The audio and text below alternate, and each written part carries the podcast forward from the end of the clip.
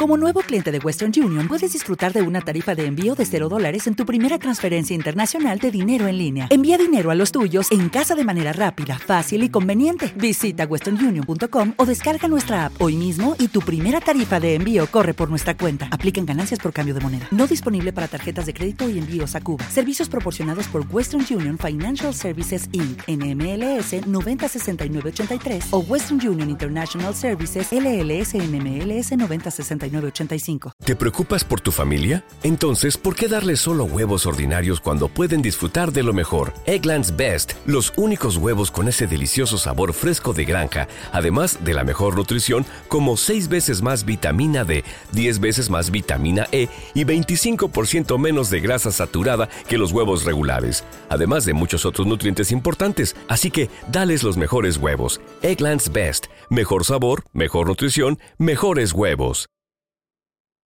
Recuerda que puedes escuchar este audio horas antes de su estreno y sin publicidad suscribiéndote en cesarvidal.tv.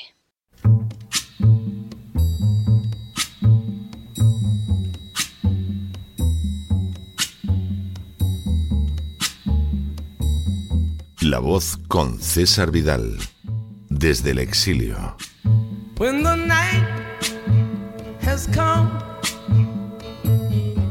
And the land is dark, and the moon is the only light we'll see.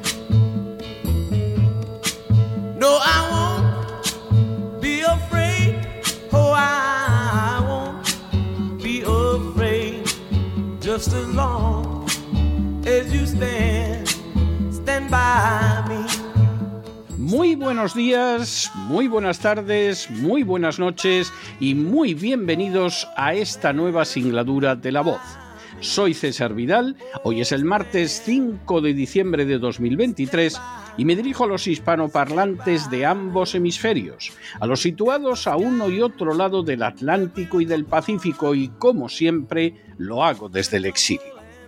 Corría el año 2006 cuando en el curso del verano la organización terrorista ETA denunció públicamente que las conversaciones que mantenía en esos momentos con el gobierno presidido por el socialista José Luis Rodríguez Zapatero habían entrado en crisis.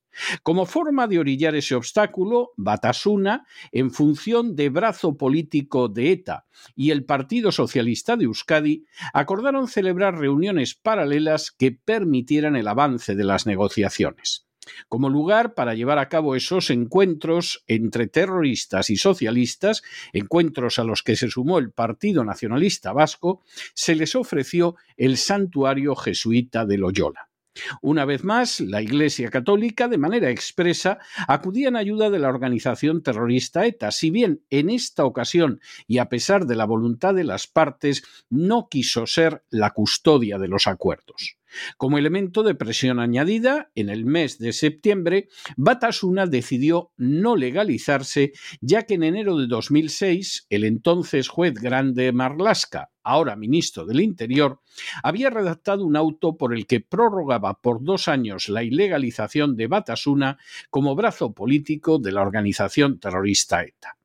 Las conversaciones de Loyola tuvieron lugar con regularidad entre el 20 de septiembre y el 10 de noviembre de 2006. A ellas asistieron Jesús Eguiguren y Rodolfo Ares por el Partido Socialista de Euskadi, Josu Maz e Íñigo Urcuyu por el Partido Nacionalista Vasco y Arnaldo Tegui y Rufi Echeverría por Batasuna. De manera bien significativa, los participantes en las conversaciones en el santuario jesuita fueron llegando a acuerdos que incluían la absorción de Navarra en las Vascongadas, la reforma de los estatutos de autonomía de ambas comunidades, la aceptación de la autodeterminación que sería ratificada por las Cortes y sometida a referéndum, y la puesta en marcha del plan en el momento en el que ETA dejara las armas. Las conversaciones, al igual que las que mantenía el gobierno de Rodríguez Zapatero con ETA, se mantuvieron en secreto y solo años después saldrían a la luz, dejando de manifiesto una hoja de ruta que se iría imponiendo de manera inexorable. Esas conversaciones entre los enviados de Rodríguez Zapatero y la organización terrorista ETA habían sido precedidas por otras celebradas desde el año 2000 entre el socialista Eguiguren y el etarra Otegui en el caserío de Chillarre en Guipúzcoa. Gracias a esos encuentros, ETA recibió un reconocimiento internacional y un avance extraordinario en sus objetivos que hubiera resultado absolutamente imposible tan solo unos meses antes. En las últimas horas hemos tenido nuevas noticias sobre las conversaciones que el gobierno presidido por Pedro Sánchez mantiene con los golpistas catalanes. Sin ánimo de ser exhaustivos, los hechos son los siguientes. Primero, el 10 de octubre de 2017, el presidente de la Generalidad de Cataluña, Puigdemont, dio un golpe de Estado y proclamó la República Catalana Independiente. Segundo, el golpe de Estado, que venía anunciándose desde hacía tiempo, no solo no había sido impedido por el presidente del gobierno español, Mariano Rajoy, sino que había sido financiado directamente por su ministro de Hacienda, Cristóbal Montoro, según este mismo reconoció ante el Tribunal Supremo. Tercero, en un acto de indescriptible cobardía, Puigdemont suspendió la declaración de independencia de Cataluña a los pocos segundos de haberla formulado. Cuarto, puesto finalmente en funcionamiento el aparato del Estado, la Policía Nacional procedió a detener a algunos de los jefes de los golpistas, aunque Puigdemont logró escapar.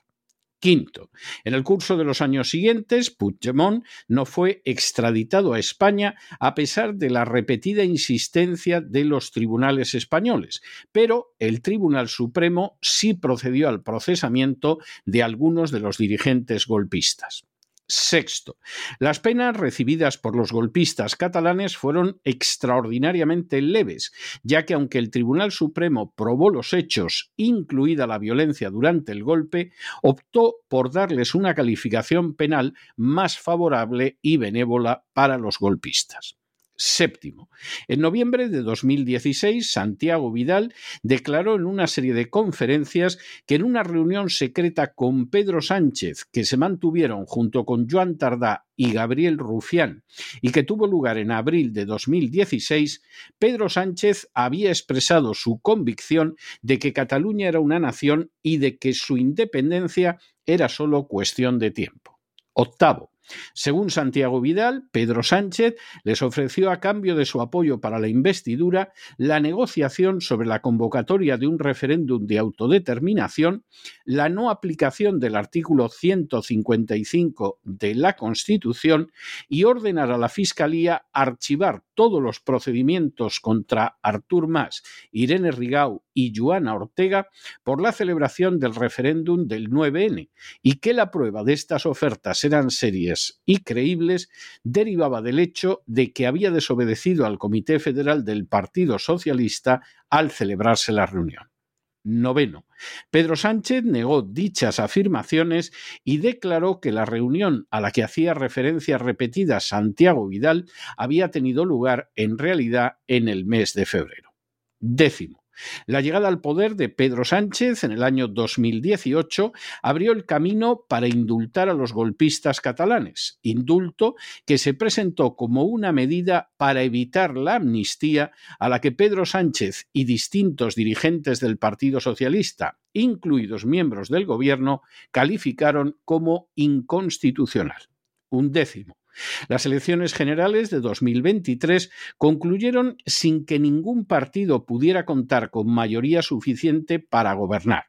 Pero mientras que el Partido Popular se había enajenado todo tipo de apoyos y desperdiciado su posibilidad de gobernar al haber atacado de forma especial a Vox, el Partido Socialista de Pedro Sánchez logró tejer una suma de votos suficientes para ser investido. Duodécimo. Cruciales en esa suma de votos fueron los de los golpistas catalanes que lograron en un pacto cuyos términos totales se desconocen que Pedro Sánchez garantizara la amnistía para los golpistas, entregara cantidades astronómicas de dinero a Cataluña, cargara la deuda catalana sobre el resto de España e iniciara conversaciones de finalidad encubierta con los golpistas catalanes. Décimo tercero. De forma bien reveladora, el centro elegido para las conversaciones ha sido el Henri Dunant, que ya custodió las actas de los acuerdos pactados por Rodríguez Zapatero con la organización terrorista ETA. Décimo cuarto. El centro Henri Dunant cuenta de manera bien reveladora con la presidencia de honor de Javier Solana, el carnicero de Belgrado, antiguo secretario general de la OTAN y antiguo ministro socialista. Décimo quinto. El Centro Henri Dunant es financiado, entre otras instancias, por la Open Society de George Soros. Décimo sexto. George Soros ha sido también parte esencial en el respaldo al golpe de Cataluña y en otras acciones de carácter independentista. Y decimos séptimo, la intervención del centro Henri Dunant en las conversaciones entre el gobierno de Pedro Sánchez y los golpistas catalanes implica la buscada internacionalización del conflicto, de manera que lo que siempre ha sido un problema interno y exclusivo de España se convierta en un contencioso entre dos naciones que ha de ser resuelto con participación internacional. La aceptación por Pedro Sánchez de un mediador internacional para negociar la situación de Cataluña con los golpistas que aún esperan una amnistía que los libre del castigo de sus delitos constituye un paso político de enorme relevancia. Tiene su antecedente directo en las acciones de un Rodríguez Zapatero que aceptó otorgar a la organización terrorista ETA la categoría de interlocutor y que entregó a los asesinos de casi mil españoles la entrada por la puerta abierta en las instituciones y avances políticos que jamás habían conseguido mediante el terror y la sangre. ¿Hasta qué punto la acción de Rodríguez Zapatero constituyó alta traición, cuyas últimas consecuencias aún no llegamos a avistar, es algo que necesitará años para poder ser calibrado de forma cabal? Con todo, Rodríguez Zapatero era consciente de lo ilegal de sus actos y para perpetrarlos tuvo que solicitar el concurso de la Iglesia Católica que le prestó el lugar de encuentros en el santuario jesuita de Loyola, que emitió por boca del propio Papa Benedicto XVI su beneplácito hacia el mal llamado proceso de paz y que obtuvo como mínimo una subida de la contribución del Estado en el impuesto sobre la renta en favor de la Iglesia Católica de un 0,3 a un 0,7%. Pedro Sánchez, por el contrario, ha adelantado ya una amnistía para los golpistas y ha convertido al centro Henri Dunant, que fue mero custodio de los acuerdos en el caso anterior, en un auténtico protagonista público, otorgando así a los golpistas la categoría de parte similar en un conflicto que tiene que acabar en acuerdo. Que detrás de tan sucia maniobra aparezca el nombre del carnicero de Belgrado o la financiación de Soros no debería causar la sorpresa de nadie. Without the ones like you, who work tirelessly to keep things running, everything would suddenly stop. Hospitals, factories, schools, and power plants, they all depend on you. No matter the weather, emergency, or time of day, you're the ones who get it done. At Granger, we're here for you with professional grade industrial supplies. Count on real time product availability and fast delivery. Call clickgranger.com or just stop by. Granger for the ones who get it done. O'Reilly Auto Parts puede ayudarte a encontrar un taller mecánico cerca de ti. Para más información, llama a tu tienda O'Reilly Auto Parts o visita oreillyauto.com. Oh, oh,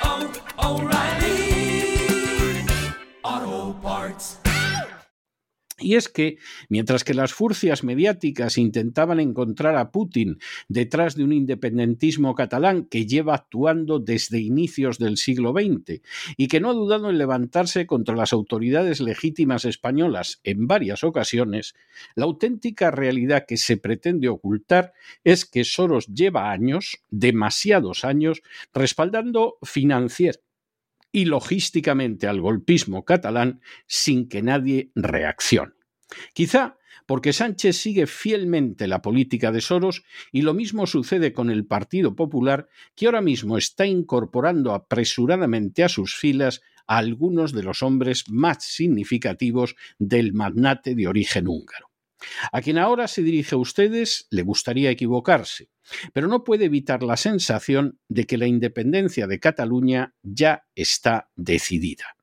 Quizá por un tiempo permanezca dentro de España con un régimen especial que le permita seguir expoliando el fruto del trabajo del resto de las regiones españolas.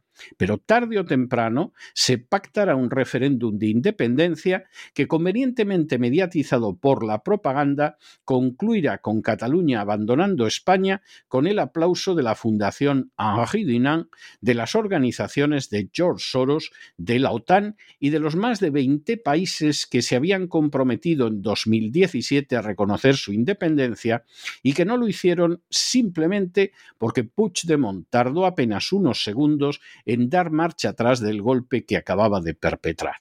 Ahora, con mediación internacional reconocida por ambas partes, todo será más fácil, y lo que pueda suceder a continuación, ciertamente, solo Dios lo sabe. Pero no se dejen llevar por el desánimo o la frustración, y es que a pesar de que los poderosos muchas veces parecen gigantes, es solo porque se les contempla de rodillas, y ya va siendo hora de ponerse en pie. Mientras tanto, en el tiempo que han necesitado ustedes para escuchar este editorial, la deuda pública española ha aumentado en cerca de 7 millones de euros, que por cierto, en parte se deben a contratar al centro Henri Dunant o en subir las aportaciones a la Iglesia Católica, porque ambas instituciones han apoyado de manera muy clara el descuartizamiento de España. Muy buenos días, muy buenas tardes, muy buenas noches. Les ha hablado César Vidal desde el exilio. Que Dios los bendiga.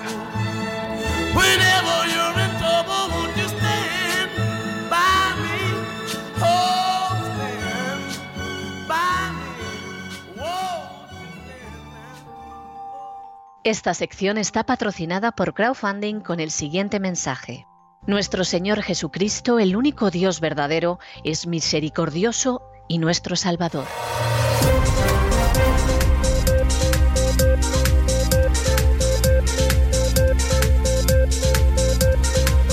Las noticias del día. Estamos de regreso y estamos de regreso después de ese editorial que hemos dedicado a las actuales conversaciones del gobierno de Pedro Sánchez con los golpistas catalanes. Esto no es algo que carezca de precedentes tiene unos precedentes muy claros en las conversaciones que mantuvo Rodríguez Zapatero con la organización terrorista ETA. En su momento, y esto es significativo, esas conversaciones que finalmente tuvieron lugar en el santuario jesuita de Loyola, es decir, la Iglesia Católica puso la cama, además ETA pretendía que quien custodiara los acuerdos entre el gobierno socialista de Rodríguez Zapatero y los terroristas fuera la Iglesia Católica. Y ahí consideraron que la cosa no era muy prudente y que mejor que los acuerdos los guardara la Dinam. De aquello salió beneficiado los que participaron. La Iglesia Católica, suponemos que por casualidad, que se quedaba con un 0.3% del impuesto sobre la renta, que no es ninguna tontería, vio como Zapatero, anticlerical como era, se lo subía al 0.7, más del doble. Vamos, seguramente esas deben de ser las jornadas de hotel más caras de la historia universal y no fue lo único que sacó de aquello. En el caso de Rodríguez Zapatero, bueno, pues presentarse como el príncipe de la paz. En el caso de ETA, avanzar en tan solo unos días de reuniones en Loyola lo que no había avanzado matando a centenares de personas durante décadas. De manera que todos estaban contentos y felices. Por supuesto, la Iglesia Católica intentó ocultar todo, Zapatero intentó ocultar todo, pero al final los protagonistas acabaron publicando un libro sobre Loyola donde incluso reproducían el texto literal de los acuerdos, que desde luego si eso no era alta traición, pues uno ya no sabe lo que es alta traición. Pero en ese caso lo mantuvieron en secreto. Es verdad que de facto daban a una organización terrorista el grado, el rango de interlocutor, pero lo mantuvieron en secreto porque aquello era impresentable. En el caso de Pedro Sánchez, todo ha ido todavía más allá.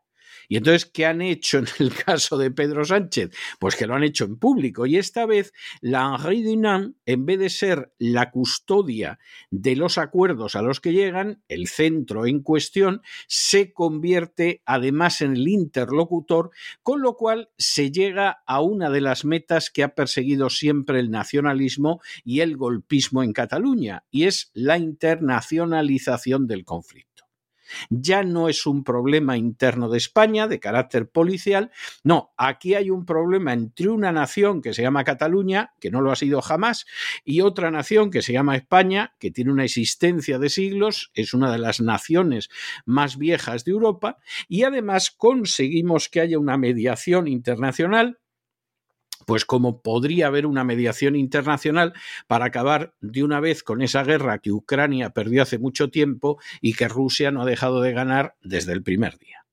Y entonces, igual que ahí hay dos naciones y podría haber una mediación internacional, aquí la hay desde el principio.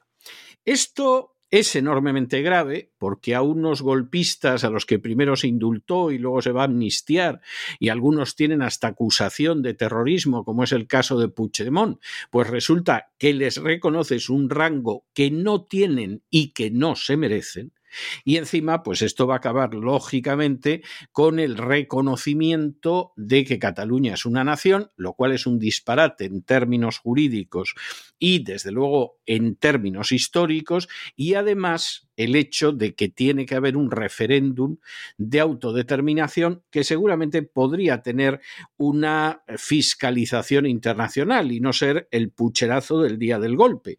Pero que bueno, según pintes las cosas, pues lo mismo el referéndum acaba saliendo adelante, porque entre la gente que se va de Cataluña harta de que la expolien y lo bien que funciona la maquinaria de propaganda independentista de Cataluña, que lleva mintiendo desde hace décadas y que dicho sea de paso ha ido adoctrinando a generaciones cada vez más ignorantes de jovencitos, pues sí, podría salir, a lo mejor por la mínima, pero bueno, podría salir. El campo, por ejemplo, lo tienen conquistado desde hace mucho tiempo uno viaja por el campo en Cataluña y oye unas cosas que dice, pero bueno, ¿esto qué son? ¿La tripulación de naves extraterrestres que han aterrizado ahora? No, no, son catalanes que son nacionalistas, que hace un siglo, sin embargo, en el campo no existían. Hay testimonios, por ejemplo, de Cambó contando cómo cuando iban por el campo los primeros catalanistas, pues se encontraban en cada pueblo con que tenían dos o tres partidarios nada más. Y uno de ellos solía ser una persona de cierta cultura, pero era el loco del pueblo y todo el mundo lo reconocía. La verdad es que el testimonio de Cambó en ese sentido es absolutamente tremendo. Bueno, si tú vas lavando el cerebro a una sociedad y además le das subvenciones y subsidios, pues al final acabas en esa dirección. Hombre, no tiene nada más que ver ustedes el caso de Ucrania. Región rusa hasta la médula la primera capital de Rusia estuvo en Kiev, era la Rus de Kiev. Los cosacos siempre han sido la imagen de Rusia fuera de, Rusia, pues como los flamencos han sido la imagen de España fuera de España los grandes autores, muchos de los grandes autores rusos, han sido ucranianos de nacimiento, empezando por Gogol, que escribió esa extraordinaria novela que se llama Taras Bulba, que habla de cómo los rusos de Ucrania se enfrentaron con los pérfidos polacos y con los turcos, pasando por Bulgakov y por muchísimos otros. Bueno, pues a fuerza de lavarles el cerebro, de machacar, de insistir, etcétera, ahora hay millones de ucranianos que piensan que no tienen nada que ver con los rusos y que llevan siglos combatiendo a los rusos. A pesar de que cuando Polonia se quedó con Ucrania, en cuanto que Ucrania consiguió emanciparse de Polonia, lo primero que hizo fue volver a unirse a Rusia, cosa absolutamente lógica porque Ucrania, como su propio nombre indica, era la frontera de Rusia. Esa es la realidad. Bueno, pues en el caso de Cataluña, que son menos y es más fácil engañarlos y además hablan otra lengua, que es un dialecto del provenzal, pues fíjense ustedes lo que se puede hacer después de 40 años largos de propaganda. Esta es la situación y es mala situación y no sabemos lo que acontecerá después. Pero bueno, nosotros entramos en nuestro boletín de noticias y como siempre empezamos con el segmento de España y empezamos con una noticia fantástica y es que hay un juzgado de Madrid que investiga a dos agentes del CNI, del Centro Nacional de Inteligencia, supuestamente por entregar información a los Estados Unidos. Esto esto es una noticia que según lo piensas, pues no sabes si reírte o llorar. Es decir, primero, que Estados Unidos espía a España y lo haga utilizando a agentes de inteligencia españolas, pues hombre, no vamos a decir que sea algo desusado, pero hombre, no es la conducta que uno esperaría de un amigo y de un aliado, sinceramente. Es decir, Estados Unidos se tomaría muy mal si hubiera agentes del CNI espiando en Estados Unidos o si intentaran sobornar a agentes de la CIA para espiar en Estados Unidos. No es, insistimos, lo que se espera de un amigo y de un aliado.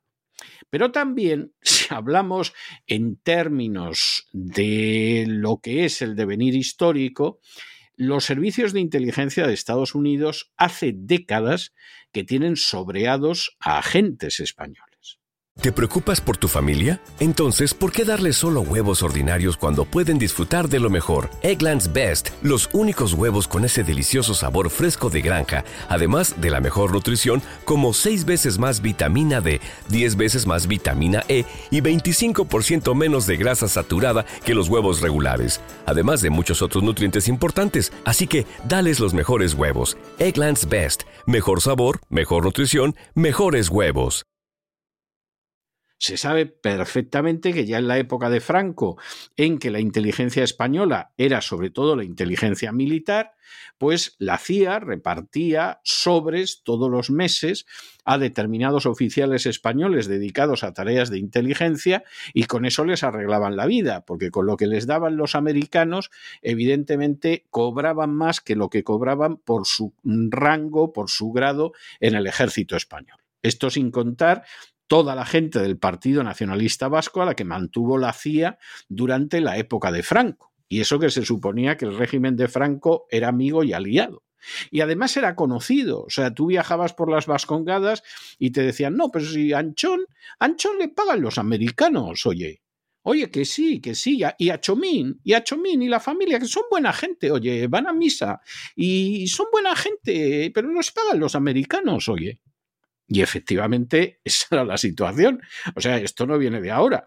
De manera que casi más que sorprenderse de que el CNI haya encontrado a dos agentes que entregan información reservada a los Estados Unidos, casi casi, y disculpen ustedes la ironía, es para preguntarse cómo no han encontrado más. ¿eh? A lo mejor no los hay. ¿Eh? solamente hay estos dos y no hay más, pero la verdad es que es algo inquietante. Y por otro lado, no nos engañemos. Esta no es la conducta que uno esperaría de un aliado y de un amigo, aunque sea la cosa más común del mundo. En fin, examinamos estas y otras cuestiones que les afectan con la ayuda absolutamente indispensable de María Jesús Alfaya. María Jesús, muy buenas noches.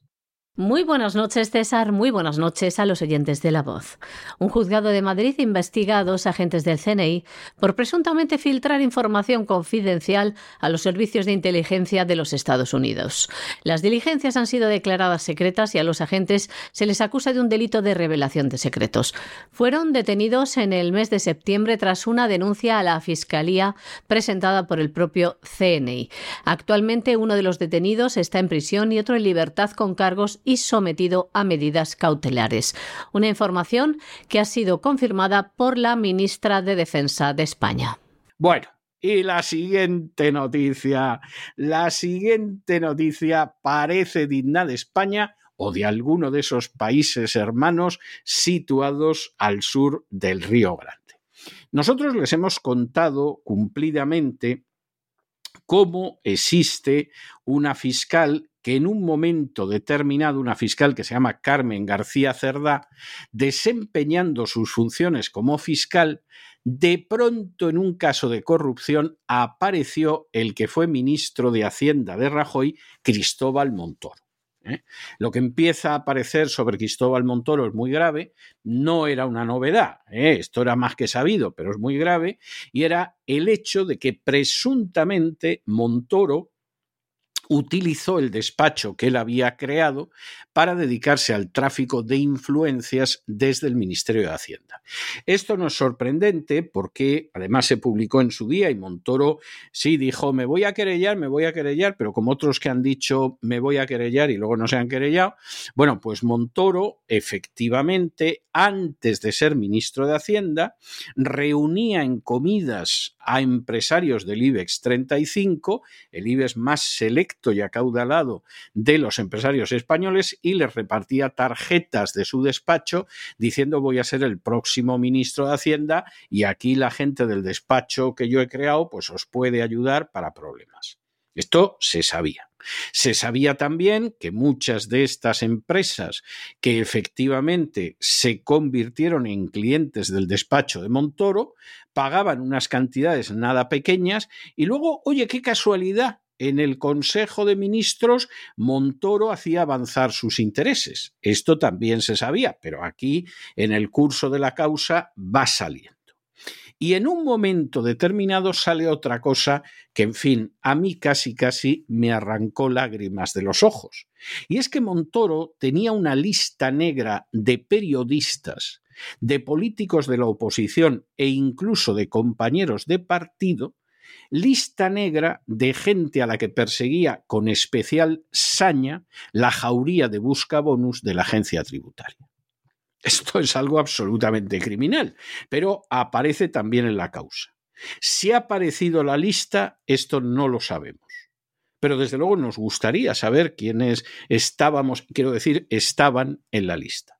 Nos gustaría saberlo. Bueno, ¿qué pasa con la fiscal que está llevando a cabo toda esta cuestión, que es Carmen García Cerdá? que efectivamente esta mujer empezó a tirar de hilos de hilos, está en otra causa, pero ha ido apareciendo lo de Montoro. Bueno, pues lo que pasa es que primero el jefe de la Fiscalía Anticorrupción decidió que apartaba a la fiscal Carmen García Cerda de esta investigación que afecta directamente a Cristóbal Montoro. Fuera. Y ahora, además, la jefa de la inspección de la Fiscalía General del Estado, que es una señora que se llama María Antonia Sanz Gaite, ha decidido que va a por la fiscal Carmen García Cerdá porque pretendía seguir investigando a Montoro. Pero ¿dónde vamos a llegar? Pero ¿dónde vamos a llegar? Investigar a Montoro y a su despacho de influencias reconocidas. ¿A dónde vamos a llegar?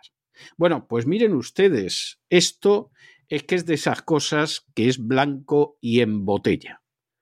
Aquí es obvio que no se quiere que se investigue a Montoro, posiblemente porque, claro, Montoro Mm, su despacho hizo negocios con tanta gente que no quedan solo en el ámbito cercano a Montoro o a Rajoy. Puede salir gente de todo tipo. Por ejemplo, nunca vamos a saber el listado de la amnistía fiscal que llevó a cabo Montoro y que significó que gente que eran delincuentes, o sea, esos no es que no hubieran pagado Hacienda, no, eran directamente delincuentes por el dinero que no habían pagado y que habían eludido, se vieron limpios de polvo y paja, no pagaron un céntimo y entre ellos también había socialistas no solo gente del Partido Popular o grandes banqueros, había también socialistas. Y entonces aquí parece ser que hay un acuerdo en que no tiréis del hilo de Montoro, que aquí pueden acabar saliendo unas cosas terroríficas. Bueno, pero es que la fiscal tiene como deber, la fiscal tiene como deber obedecer. ¿eh? Que la fiscalía es un orden jerárquico y que no haga nada porque es que además la vamos a expedientar y la vamos a castigar por cumplir con su deber. Y uno se imagina al fondo una figura siniestra, canija, retorcida por la maldad, que de pronto dice, gracias, fiscal, gracias.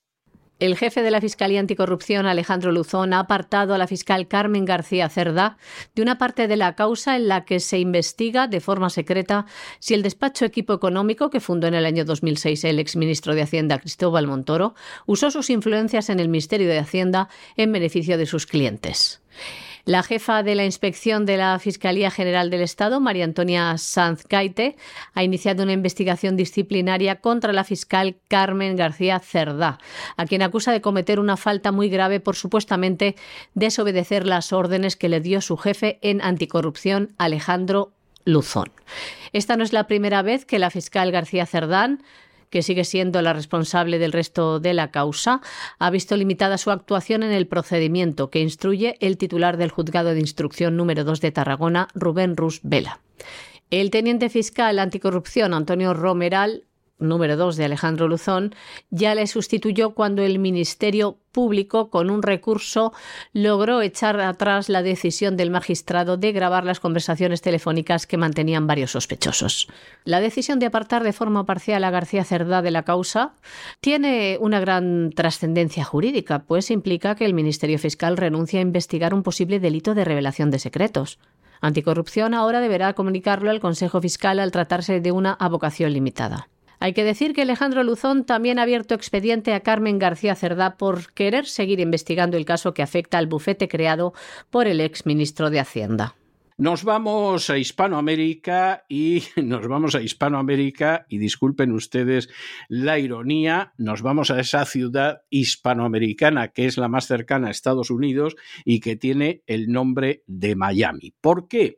Pues porque ha fallecido hace apenas unas horas Juanita Castro, que era hermana de Fidel y de Raúl Castro. Juanita Castro además se marchó de Cuba a los muy pocos años de la revolución, suponemos que pensando que aquello iba a durar poco, como han pensado durante más de 60 años millones de cubanos, se marchó en el año 64, rompió con Fidel y con Raúl porque no le convencía la deriva de la revolución cubana y acabó exiliándose en Miami, como millones de cubanos, e incluso esto lo han hecho muchos cubanos, pero menos, acabando colaborando con la CIA en la idea de ver si podía derribar a Fidel y a Raúl. Juanita dejó un libro bastante entretenido en el que cuenta sus vivencias con Fidel y con Raúl. No es un libro profundo, no es un libro de análisis sofisticado de la revolución cubana o del régimen castrista, pero hombre, sí es un libro que tiene interés eh, leerlo, yo lo leí ya hace años, donde habla de la experiencia con sus hermanos, de por qué no está de acuerdo con ellos, de por qué piensa que el régimen tendría que caer, etcétera, etcétera. Juanita además llegó a Miami en una época en la que parecía que efectivamente el régimen cubano podía tener muy poco tiempo por delante y que Estados Unidos acabaría derribándolo. El problema es que a la década siguiente, que fuera de los 70, ya tenía muy clara la Casa Blanca, estuviera en ella quien estuviera, que no le interesaba derribar al régimen cubano, que por el contrario, el régimen cubano le venía muy bien mantenerlo, hombre, en situación de miseria creciente de sus habitantes, en situación de enorme dificultades, pero en cualquier caso le venía muy bien el hecho de mantener ese régimen castrista y así ha seguido aguantando hasta el día de hoy. E incluso gobiernos que en su momento hicieron confesión de que querían acabar con el régimen, pues a medida que se ha ido desclasificando documentación, sabemos que hubieran querido todavía ayudar más al régimen a mantenerse en pie. Por ejemplo, ahora sabemos, y quién lo hubiera pensado, que en su momento Henry Kissinger, durante la presidencia de Richard Nixon, ofreció a Fidel Castro volver a tener relaciones diplomáticas plenas. La única condición que ponía en esos momentos Henry Kissinger, que estaba defendiendo el imperio colonial de Portugal en África y que también defendía los regímenes racistas de Rhodesia, Namibia y de Sudáfrica, la única condición fue que Fidel Castro retirara las tropas cubanas que había en África combatiendo con estos regímenes, la verdad, en términos generales, muy poco presentables. Ahí Fidel Castro, que en esos momentos se sentía en la cumbre de su poder, y seguramente aquello fue la cumbre del poder y de la influencia de Fidel Castro, no aceptó retirar las tropas de África. En África van a seguir adorando a Fidel Castro porque esa es la realidad, precisamente porque lo recuerdan como el personaje que les ayudó a combatir el apartheid, que contribuyó a la libertad de Nelson Mandela, que derrotó a los racistas de Namibia, etcétera, etcétera. Bueno, pues eso es algo que van a recordar toda la vida y usted le puede contar a los negros africanos lo que quiera sobre Fidel Castro, que van a seguir considerándolo un ídolo, mientras que odian a muerte a gente como a Kissinger o como a Ronald Reagan, porque al final uno siempre ve las cosas según le ha afectado, pero lo cierto es que en esa década Estados Unidos ya decidió y no ha cambiado que no le merecía la pena derribar la dictadura cubana y que por el contrario la prolongación de la dictadura cubana le venía muy bien para su política exterior. Piense lo que piensen los exiliados de Miami. Miren ustedes hasta qué punto la tesis que yo adelanto es cierta, que la dictadura cubana no ha caído, ni siquiera cuando fueron cayendo las dictaduras comunistas en el este de Europa al desaparecer la Unión Soviética, no cayó la dictadura cubana, de eso hace más de 30 años, y ahí sigue en pie. Y por el contrario, pues la gente que se vio obligada a exiliarse, como fue el triste caso de Juanita Castro, pues han ido muriendo con la dictadura en pie. Suponemos que efectivamente a Juanita Castro en los últimos tiempos, en la cercanía de la muerte, eh, habrá tenido mucha tristeza y tristeza más que comprensible y justificada, porque aquel régimen que ella pensó a inicios de los 60 que podía ser derribado, pues ha aguantado y ha aguantado incluso más que ella. Juanita Castro, la hermana menor de los dictadores cubanos Fidel y Raúl Castro, ha fallecido ayer a los 90 años en Miami. Juanita se opuso durante décadas a la acción de sus hermanos. Abandonó Cuba en el año 1964 porque tenía desacuerdos sobre el rumbo que había tomado la revolución. Vivía exiliada en Miami. Desde allí denunció públicamente la labor de sus hermanos al frente de la isla. Incluso llegó a colaborar con la CIA bajo el alias Donna en los planes de la CIA para derrocar a los dictadores cubanos. En Miami abrió una farmacia y la regentaba. Las desventuras con sus hermanos las reflejó en sus memorias Fidel y Raúl, mis hermanos, la historia secreta. Bueno, bueno, bueno, bueno. Y la siguiente noticia nos lleva a Colombia, donde la vicepresidenta Francia Márquez, en un acto de la Secretaría de Transparencia, ha dicho que la han intentado corromper desde que llegó a la vicepresidencia en varias ocasiones, pero que van a seguir con la labor de intentar evitar la corrupción. Eh, la señora Francia Márquez es un personaje que en términos políticos no tiene el menor peso específico. En su día la colocaron en el ticket como vicepresidenta porque era negra y era mujer. Si Francia Márquez hubiera sido un hombre y se hubiera llamado Francis Márquez, no sería el vicepresidente de Colombia. Y incluso siendo mujer y blanca, está complicado que hubiera ido como vicepresidenta. Pero hombre, ya una mujer negra eh, absolutamente empapada de ideología de género, totalmente entregada a la agenda globalista, pues parecía que quedaba muy bien. El problema es que mientras no hablaba mucho, había quien pensaba que era reflexiva y cada vez que habla, pues disparata. Claro, que en última instancia la hayan intentado corromper y sobornar no sorprende o sea, lo que sorprendería es que efectivamente eso no se hubiera producido. Es muy triste, pero es así. Y que en última instancia, pues se dé la circunstancia de que la corrupción sigue siendo un gran problema en Colombia y no parece verdaderamente que eso vaya a variar de manera drástica, pues dice también mucho de lo que hace la señora Francia, que es más bien poco, porque tampoco se le pueden pedir peras al olmo. No porque sea negra, no porque sea mujer, sino porque es una persona aupada a una elevadísima magistratura en Colombia, no por sus méritos, no por su talento, no por su capacidad, sino por el hecho de que une en su persona la condición de negra a la condición femenina.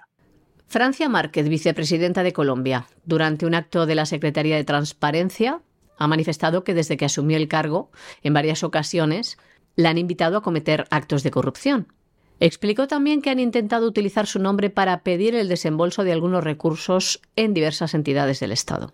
Unas declaraciones que hacía durante la conmemoración del Día Internacional contra la Corrupción, en el que ha dicho cosas como estas. Creo que llegar al Gobierno Nacional ha sido un desafío enorme y lo digo por mi propia experiencia, porque he encontrado una cultura, no solamente en funcionarios públicos, sino en la sociedad civil en general, una cultura de prácticas de corrupción que a mí me sorprende mucho. Hay personas que han venido a decirme, vicepresidenta, en tal entidad hay tantos recursos, es necesario que usted tome esos recursos y eso me dejó sorprendida porque no me conocen esas personas y no saben quién soy yo. Yo no vine aquí a hurtar los recursos del Estado.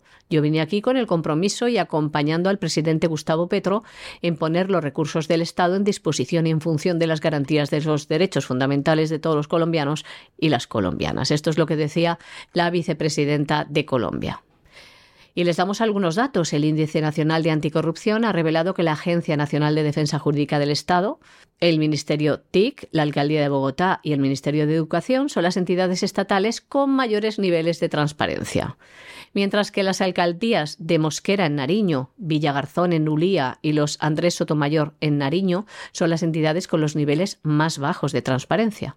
Y nos vamos a internacional y no crean ustedes que nos vamos muy lejos de Hispanoamérica porque han detenido a Víctor Manuel Rocha, que durante bastante tiempo fue embajador de Estados Unidos. No es que fuera una de las grandes figuras de la diplomacia americana, no lo fue, Desempeñó puestos diplomáticos en un momento determinado, por ejemplo, estuvo en el Departamento de Estado de Estados Unidos, sirvió en el Consejo de Seguridad Nacional en 1994 y 1995, fue embajador, pero en Bolivia, que no es un gran destino, y solamente del 2000 al 2002, y ahora se ha descubierto que era espía cubano.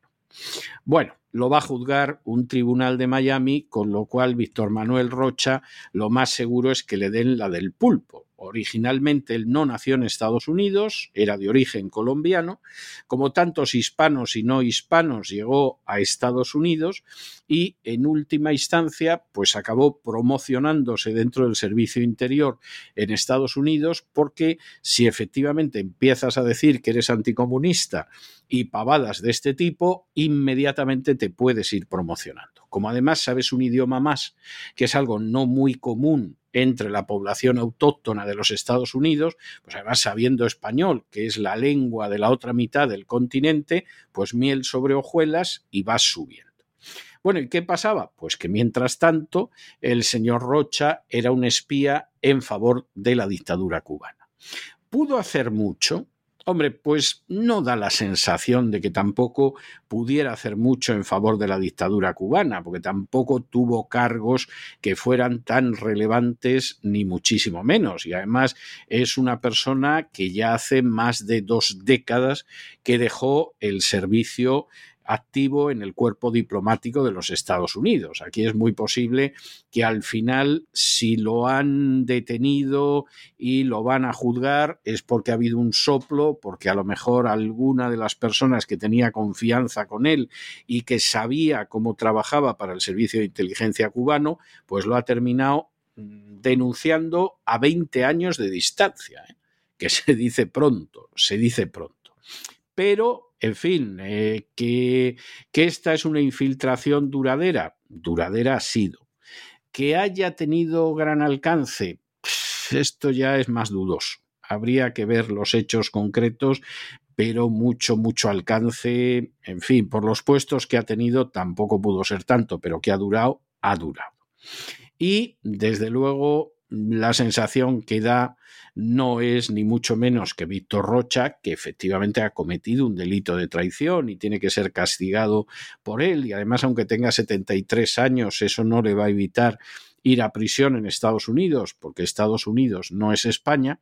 Bueno, pues se da la circunstancia de que en última instancia Víctor Rocha, pues realmente está en, en, una situación que va a ir a prisión pero lo que haya podido esto influir en la política de estos años, la impresión que tenemos algunos es que ha sido poco. Ha sido poco, y esto más que atribuirlo a un talento especial de los servicios de inteligencia cubanos, que hay mucha leyenda al respecto, pues seguramente hay que atribuirlo más a la torpeza de los servicios de inteligencia americanos que están dispuestos a acoger con los brazos abiertos a gente a la que tendrían realmente que filtrar más porque luego te llevas estos disgustos con el paso de los años. Y además con la sensación de que al final lo han descubierto 20 años después de dejar el cuerpo diplomático, no porque tuvieran un cerco y lo fueran siguiendo y finalmente lo han atrapado,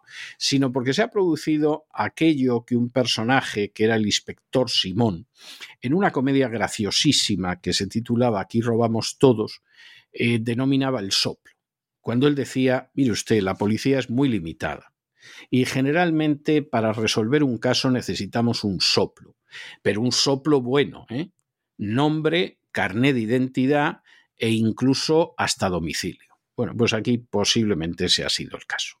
El que fuera embajador de Estados Unidos en varios países latinoamericanos, Víctor Manuel Rocha, está arrestado y va a ser juzgado en un tribunal de Miami acusado de espiar para el gobierno de Cuba. En un comunicado, el Ejecutivo estadounidense afirma que Rocha, de 73 años y de origen colombiano, está acusado de cometer múltiples crímenes federales al actuar secretamente durante décadas como agente del gobierno de la República de Cuba. El fiscal general de los Estados Unidos, Merrick Garland, ha declarado que esta acción expone una de las infiltraciones de mayor alcance y más duraderas del gobierno de Estados Unidos por parte de un agente extranjero, quien también añadía cosas como estas. Durante más de 40 años, Víctor Manuel Rocha sirvió como agente del gobierno cubano. Buscó y obtuvo puestos dentro del gobierno de los Estados Unidos que le proporcionarían acceso a información no pública y la capacidad de afectar a la política exterior de los Estados Unidos. Según el comunicado, el ex empleado del Departamento de Estado de Estados Unidos sirvió en el Consejo de Seguridad Nacional de 1994 a 1995 y fue también embajador de Estados Unidos en Bolivia del año 2000 al 2002. Según explican en la denuncia, el espionaje de Rocha se extendió desde el año 1981 hasta la actualidad. Rocha, que además tenía ciudadanía estadounidense. Matthew Miller, el portavoz del Departamento de Estado, en rueda de prensa, subrayó este hecho, que hace más de 20 años que Rocha ya no trabajaba para el servicio diplomático estadounidense. Y continuamos nuestra información internacional en Ucrania y continuamos en Ucrania porque da la sensación de que la veda contra el presidente Zelensky ya se ha abierto, se puede hablar mal de él y además parece bastante claro que a no mucho tardar Zelensky se va a ver obligado a dejar el poder, eso sí, después de que le hayan cargado las culpas de perder la guerra de Ucrania el último que ha abierto fuego contra él, pero en fin, abrir fuego contra él dentro de los propios ucranianos, esto es cada lunes y cada martes, en este caso nos detenemos un poco porque estamos hablando del alcalde de Kiev, es precisamente Vitaly Klitschko. Vitaly Klitschko que en un momento determinado pues ha acusado a Zelensky de algo que algunos llevamos años diciendo, pero claro, no se podía decir porque Zelensky era el gran defensor de la libertad. ¿Y de qué lo acusa Klitschko? Pues de que evidentemente va camino de convertirse en un absoluto dictador que miente al pueblo ucraniano, que miente a los aliados, que además, como se le ha ocurrido en un momento determinado, criticar al general Saluzny, que ha dicho que la guerra está en un punto muerto cuando está en punto muerto, y que además, para terminarlo de arreglar, pues ha decidido que no va a haber elecciones el año que viene, sino que quiere perpetuarse en el poder. Klitschko en esta entrevista llega a decir que Ucrania va camino de convertirse en algo como Rusia. Pero esto es injusto, porque en Rusia sí que hay elecciones, en Rusia no han ilegalizado a una docena de partidos, en Rusia el jefe de la oposición no está en prisión, como sucede con Zelensky, y hombre, independientemente del juicio que le merezca a cada cual Putin, positivo, negativo, frío, en fin, el que sea, hombre, comparar a Zelensky con Putin, no. O sea, no, no, no, porque hay cosas que no. O sea, no se le puede comparar. No estamos hablando de categorías morales o de santidad, pero no se puede comparar a Putin, que es uno de los políticos más inteligentes y con más visión internacional que existe desde hace décadas, con un Zelensky que lo único que ha hecho ha sido vender a su país las riquezas a las potencias extranjeras y a sus conciudadanos como carne de cañón. O sea, es que es imposible comparar una cosa con la otra. Y claro, la popularidad de Zelensky va bajando a pesar de la propaganda. Zelensky tiene muy claro que podría perder las elecciones y por lo tanto no piensa convocar elecciones el año que viene. Y, Ucrania podría transformarse en una dictadura, pero tal y como van las cosas, y dado que la guerra está perdida, seguramente en una dictadura no se va a transformar, pero lo que pueda durar Zelensky ya es una cuestión de no mucho tiempo, al menos en apariencia. Y lógicamente los que han estado callados durante más de dos años, ahora olfatean la sangre como sucede con los tiburones en alta mar y ya se están lanzando a dentelladas contra Zelensky. Si además eres el alcalde de Kiev, como es el caso de Vitaly Klitschko, bueno, pues entonces evidentemente en una situación como esa, pues suena mucho más que, por supuesto, si lo hace el pobre que está esperando en la fila o la pobre que perdió a su hijo en la picadora de carne que ha sido la guerra de Ucrania. El alcalde de Kyiv, Vitaly Klitschenko, muy crítico con el presidente Zelensky, ha afirmado que este lleva al país hacia el autoritarismo, pero es algo que afirmaba a su vez que es imposible que consiga porque dice que los ucranianos valoran mucho su libertad. Durante una entrevista afirmaba lo siguiente. En algún momento ya no seremos diferentes de Rusia, donde todo depende del capricho de un hombre. Y es que Zelensky pierde popularidad entre su pueblo. Según una encuesta reciente, ha perdido el 15% de la confianza dada antes, bajando del 91% al 76%. Algo que, según el alcalde de Kyiv, muestra los errores de Zelensky a la hora de planificar la guerra afirma que fue caótica la estrategia para defender Ucrania, una tarea que dice recayó sobre los alcaldes.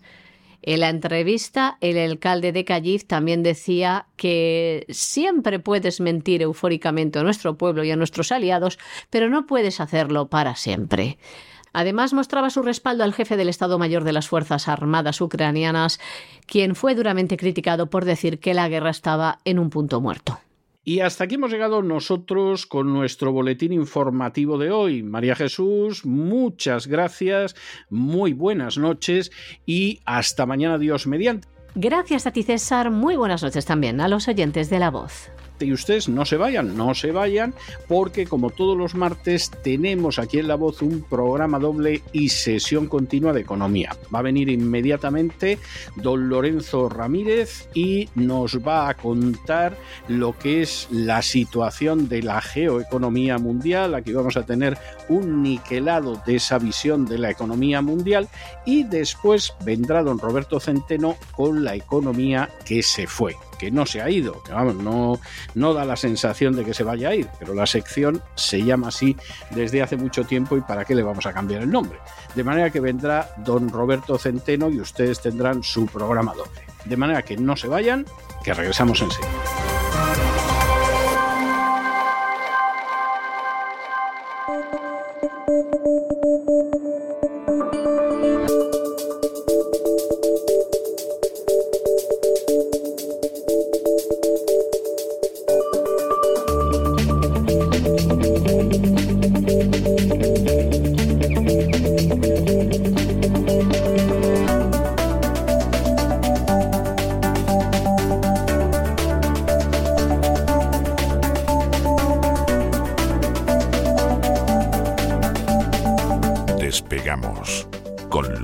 Ramírez. Corremos raudos y veloces hacia nuestro avión, atravesamos el umbral, nos tiramos en plancha sobre los asientos, nos abrochamos los cinturones, despegamos y nos vamos elevando por los aires hasta alcanzar nuestra altura y nuestra velocidad de crucero. A mi lado, don Lorenzo Ramírez. Don Lorenzo, ¿qué, qué es ese guruño? ¿Qué es esa cosa sucia y rota, asquerosa que tiene usted en la mano? Ah, pero si es una bandera de Ucrania, pero tan mal les va a los ucranianos. Caramba, don Lorenzo, muy buenas noches. Muy buenas noches, don César. Eh, alguno se la va a tener que quitar ya de su perfil de las redes sociales. Todavía hay gente con la banderita puesta. Yo no sé si es que ya no leen el periódico o realmente pues han sido Bueno, eh, tan, hubo eh, gente que quitó la de Ucrania en cuanto que empezó el lío en Gaza y puso la de Israel. ¿eh? O sea que Sí, sí. mm, ha habido gente que tiene las dos a la vez, pero, pero en términos generales hay que reconocer que se ha impuesto Israel por goleada, las cosas como son. Se ha impuesto Israel por goleada y además ha dado la excusa perfecta para ir pudiendo virar el, argumentario. Aquí lo hemos comentado, como la prensa norteamericana poco a poco iba manifestando, preparando el terreno ¿no? para esa rendición, porque eh, de lo que hay que hablar es básicamente de rendición. Dimos aquí algunas de las claves de lo que puede ser ese acuerdo eh, final eh, al que lleguen Estados Unidos y Rusia. Si alguien piensa que Ucrania está negociando algo, es que no se ha enterado de qué va la película. Es un acuerdo entre Estados Unidos y Rusia, entre la cúpula de la OTAN y Rusia. Rusia va a conseguir todos los objetivos que se planteó al principio y está por ver realmente cómo consiguen que Zelensky pase por el aro. Hoy teníamos además en el Washington Post una de esas informaciones que van poco a poco poniendo otro clavo en el ataúd, ¿verdad? Eh, de Zelensky planteando bueno, pues eh, lo que ya hemos comentado aquí en alguna ocasión y que yo creo que ya incluso pues, nos puede sonar a viejo, pero que eh, es lo que está eh, copando un poco la actualidad en Estados Unidos, que esa contraofensiva ucraniana no solo ha fracasado, lo cual es evidente, sino que además ahora lo que toca es ver quién tiene la culpa de ese fracaso, porque evidentemente nos estaban diciendo de que toda la inteligencia y que todo el Pentágono y que toda esa cúpula de la OTAN estaban poniendo toda la carne en el asador, no solo en términos de ayuda militar, y de subvención directa, sino también incluso de apoyo estratégico. Y claro, si la contraofensiva ucraniana ha fracasado, de alguna manera también ha fracasado el Pentágono. Por lo tanto, No, tiene que culpar no, al ejército de no, Ucrania. la culpa la tiene Zelensky, ni siquiera, ni siquiera el ejército de Ucrania. O sea, la culpa de todo la tiene. Zelensky. El ejército de Ucrania no, ¿eh? Ojo, porque después de todas las pavadas que se han tirado dos años hablando del valiente pueblo ucraniano, valiente pueblo ucraniano que ponía pies en polvorosa y que se marchó a todas partes, vamos, incluida España, donde de golpe y porrazo había 100.000 ucranianos. Es decir, ahí la desbandada fue terrible, pero había que hablar del valiente pueblo ucraniano, de las derrotas terribles que le estaba asestando a los invasores rusos, etc. Entonces la culpa de esto la tiene Zelensky, única y exclusivamente. Que fíjense que además en los últimos tres meses prácticamente no ha variado ni un ápice toda la situación en Ucrania. Se dice que continúa la guerra, prácticamente lo único que están es muriendo los soldados ucranianos que están yendo al frente. Vemos cada día informaciones de este tipo. Hace una semana o hace unos, unos días planteaba Estados Unidos que califica de difícil la situación de Kiev en el campo de batalla. Difícil no, es completamente desesperada. Y ahora pues lo que plantean es que hay eh, unos errores de cálculo, nos decía el Washington Post citando eh, fuentes de inteligencia, y que en realidad esa contraofensiva fracasó porque Washington quería hacerla en abril, pero Kiev alegaba que era prematuro hacerlo en primavera debido a la falta de armas y de entrenamiento, lo cual pues evidentemente es un relato que el que crea esto o el que considere que esto tiene algún tipo de credibilidad es que no se ha enterado es que todavía es peor, todavía es peor, porque es para decir, o sea, el Pentágono pretendía Sí. lanzar a los ucranianos como carne de cañón y a pecho descubierto, y los ucranianos dijeron, oiga, que aquí los que se mueren somos nosotros, denos usted un poco de, de entrenamiento y de armas y de tiempo, porque es que no vamos a quedar uno. soldados que en buena medida estaban siendo entrenados en países de Europa, que también eh, hay que decirlo. Entonces, lo que nos cuenta el post, el relato está muy bien porque es una forma de intentar eludir responsabilidad y plantear, si ya os lo decíamos, que estos ucranianos eran muy malos, ¿no? Cuando realmente han defendido el discurso contrario 180 grados durante meses y años. Nos dice el Washington Post que aprovechando este retraso, Rusia reforzó sus líneas y colocó numerosas minas en distintas zonas, lo cual hizo fracasar la contraofensiva, ¿no? Lo cual es, de, verdad, eh, es, es un relato infantil para niños, ¿no? Ahí plantean también que eh, a partir de entonces las agencias de inteligencia de ambos eh, países empezaron a tener problemas de comunicación que Estados Unidos le dijo a Kiev que así iba muy mal y que evidentemente que han fracasado, pero han fracasado porque no han seguido las instrucciones realmente de Estados Unidos. ¿no? Y luego al final pues plantea que Ucrania ha recuperado solo unos 200 kilómetros cuadrados de territorio desde el inicio de esa famosa contraofensiva, una contraofensiva que prácticamente no ha existido, pero lo importante es que el Washington Post dice que esto ha tenido un coste de miles de muertos y heridos y miles de millones en ayuda militar y que ya está bien. ¿Por qué viene ahora este cambio de discurso? Nuestros oyentes ya lo saben, se acabó el apoyo financiero a Ucrania. No porque Joe Biden no lo quiera, no porque Ursula von der Leyen no lo quiera, sino porque ya hay una oposición interna, tanto en la Unión Europea como en Estados Unidos, y no se puede. ¿Cuánto dinero se ha entregado a Zelensky? Datos del Consejo Europeo. Desde la invasión eh, o desde la intervención militar rusa eh, en Ucrania, 24 de febrero de 2022, la Unión Europea eh, ha puesto a disposición de, Kiev más de 77 mil millones de euros. Imagínense la cantidad que es, para que se hagan una idea, es la mitad de los fondos Next Gen a los que, a los que opta España. Es, es una salvajada. Y en el caso de Estados Unidos, salvajada doble. O sea, esa es la realidad. En Estados Unidos, los datos del Consejo Europeo nos indican que son 111 mil millones de dólares, que yo creo que son pocos, pero por emplear el mismo dato para poder compararlo, ¿no? Claro, ¿cuál es la idea? Ahora mismo, evidentemente, en Estados Unidos no va a haber luz verde para eh, seguir eh, entregando dinero a Ucrania, pero es que en la Unión Europea tampoco.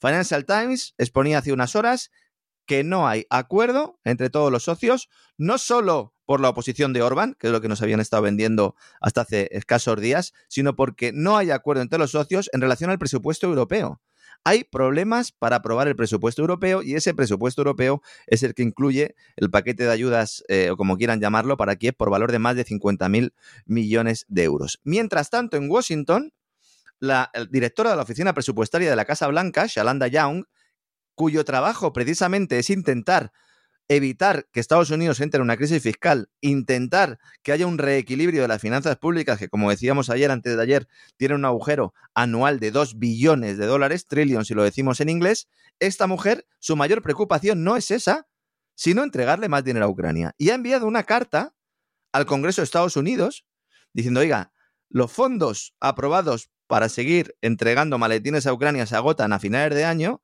Estamos ya casi llegando al final de 2023 y dice ya textualmente, nos estamos quedando sin dinero y casi sin tiempo. No hay una bolsa mágica de fondos disponibles a la que recurrir en este momento. Hay que actuar con urgencia. Todo porque el paquete de ayuda a Ucrania está bloqueado en el Congreso y no va a salir adelante.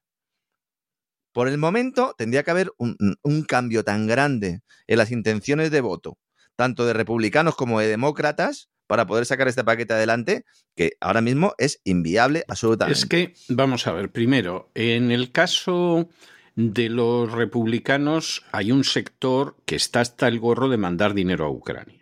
¿Eh? No, no, van a decir que Zelensky es un miserable y un corrupto, aunque muchos te lo reconocen en privado, ni te van a decir que esta es una guerra absurda, aunque también hay los que te lo reconocen en privado y que dicen y qué pintamos en el lío de Ucrania, pero lo que sí tienen claro es que no se puede mandar más dinero público porque esto es una salvajada.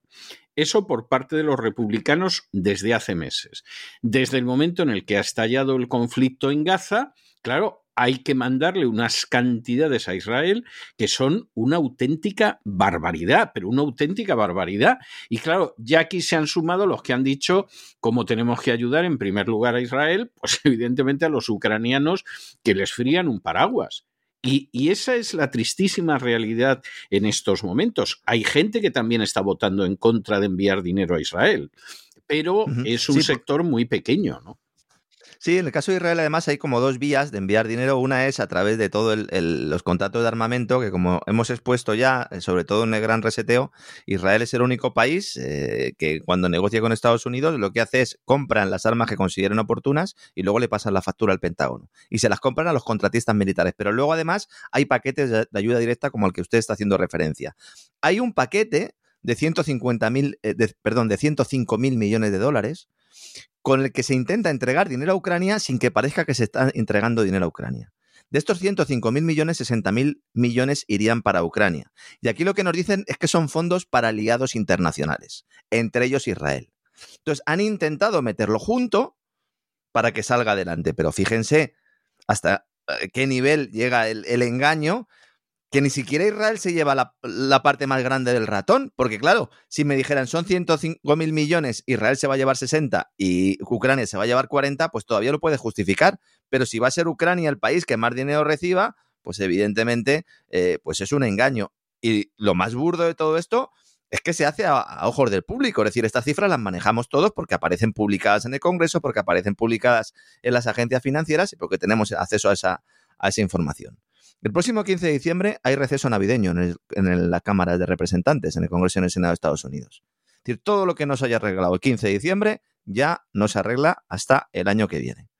Y luego lo de Europa, porque vemos a Borrell saliendo diciendo que sí, que se va a dar lo que haga falta a Ucrania, a Ursula von der Leyen, sobre todo en redes sociales, que últimamente le gustan mucho las redes sociales, también lanzando este mensaje, diciendo que el acuerdo eh, presupuestario ya está cerrado para todos los socios y que también va a recibir dinero de Ucrania, esto es falso. La cumbre en Bruselas se celebra el 14 y el 15 de diciembre también. El cambio de gobierno en Países Bajos, en Holanda. Los problemas del gobierno alemán para sacar adelante sus propios presupuestos, más la tradicional oposición de países, fundamentalmente Hungría, ¿no? que le tienen congelados sus fondos y encima quieren que pase por el aro de seguir ayudando a uno de los enemigos de uno de sus principales socios comerciales, como es Rusia, pues evidentemente todo esto obstaculiza ese pacto presupuestario. Financial Times esta mañana citando fuentes comunitarias, dice que el acuerdo es muy, muy difícil. Textualmente es así como se está eh, eh, estableciendo. El presidente del Consejo Europeo, Charles Michel, ese que se ponía tan contento de lanzar las nuevas divisas digitales y la billetera digital, que estaba aplaudiendo con las orejas diciendo, bueno, ahora habrá que llenarla con algo, esta billetera digital. La semana pasada dijo que la Unión Europea no va a cumplir el plazo fijado para completar la entrega de munición a las Fuerzas Armadas de Ucrania porque habida cuenta de que faltan cuatro meses del límite fijado inicialmente, el material facilitado solo alcanza una tercera parte de eh, lo que se comprometió la pasada primavera.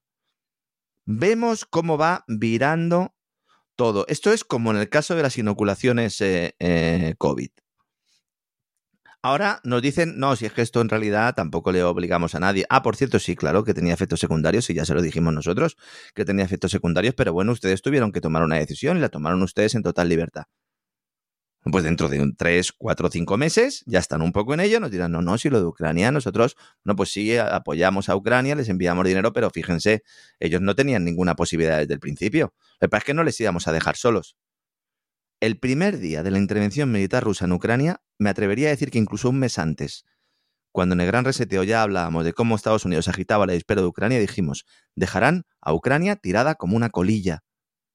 Pero esto ha pasado en otros sitios. Claro. Recientemente en un sitio que se llama Afganistán, que por cierto me dicen que desde que salió el ejército americano de Afganistán se ha acabado el cultivo de droga. Es un dato que me gustaría, me gustaría poder verificar a favor o en contra en, los próximos días, porque desde luego, si la salida del ejército americano de Afganistán se ha acabado con ello el, tráfico y el cultivo de droga, vamos, para los afganos una gran alegría.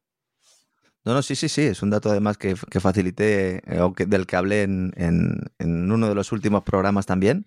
Y sí, sí, eh, es cierto, el, o sea, fue marcharse el ejército de Estados Unidos y hundirse el, cultivo de la dormidera, que es una de las principales, eh, bueno, pues por no decir la principal, ¿no? En materia prima para esa heroína y es así, don César, es así. El cultivo de opio en Afganistán, eh, no hay nada como que eh, tengas a una ocupación otanista para que realmente, eh, bueno, pues se dispare, ¿no? Le voy a dar el dato exacto. El cultivo de opio en Afganistán, que suponía hasta el 7% del PIB del país, ha caído un 95% desde que se fueron los americanos.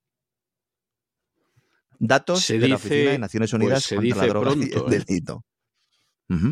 Así es. Los funcionarios de la ONU, además, han emitido un informe planteando que esto además ha tenido unas consecuencias humanitarias para los agricultores, que fue por eso por lo que lo mencioné yo en, uno de los programas, porque dependían de los ingresos del cultivo de opio y realmente, pues ahora, claro, tienen que, han tenido que virar hacia cultivos tradicionales, cultivos legales y que además necesitan bastante más agua y tienen problemas, porque evidentemente esto generaba unos ingresos no solo para los agricultores, a los cuales pues se compraba por un plato de lentejas, sino para pues, las grandes compañías, los grandes, eh, los grandes imperios de la droga.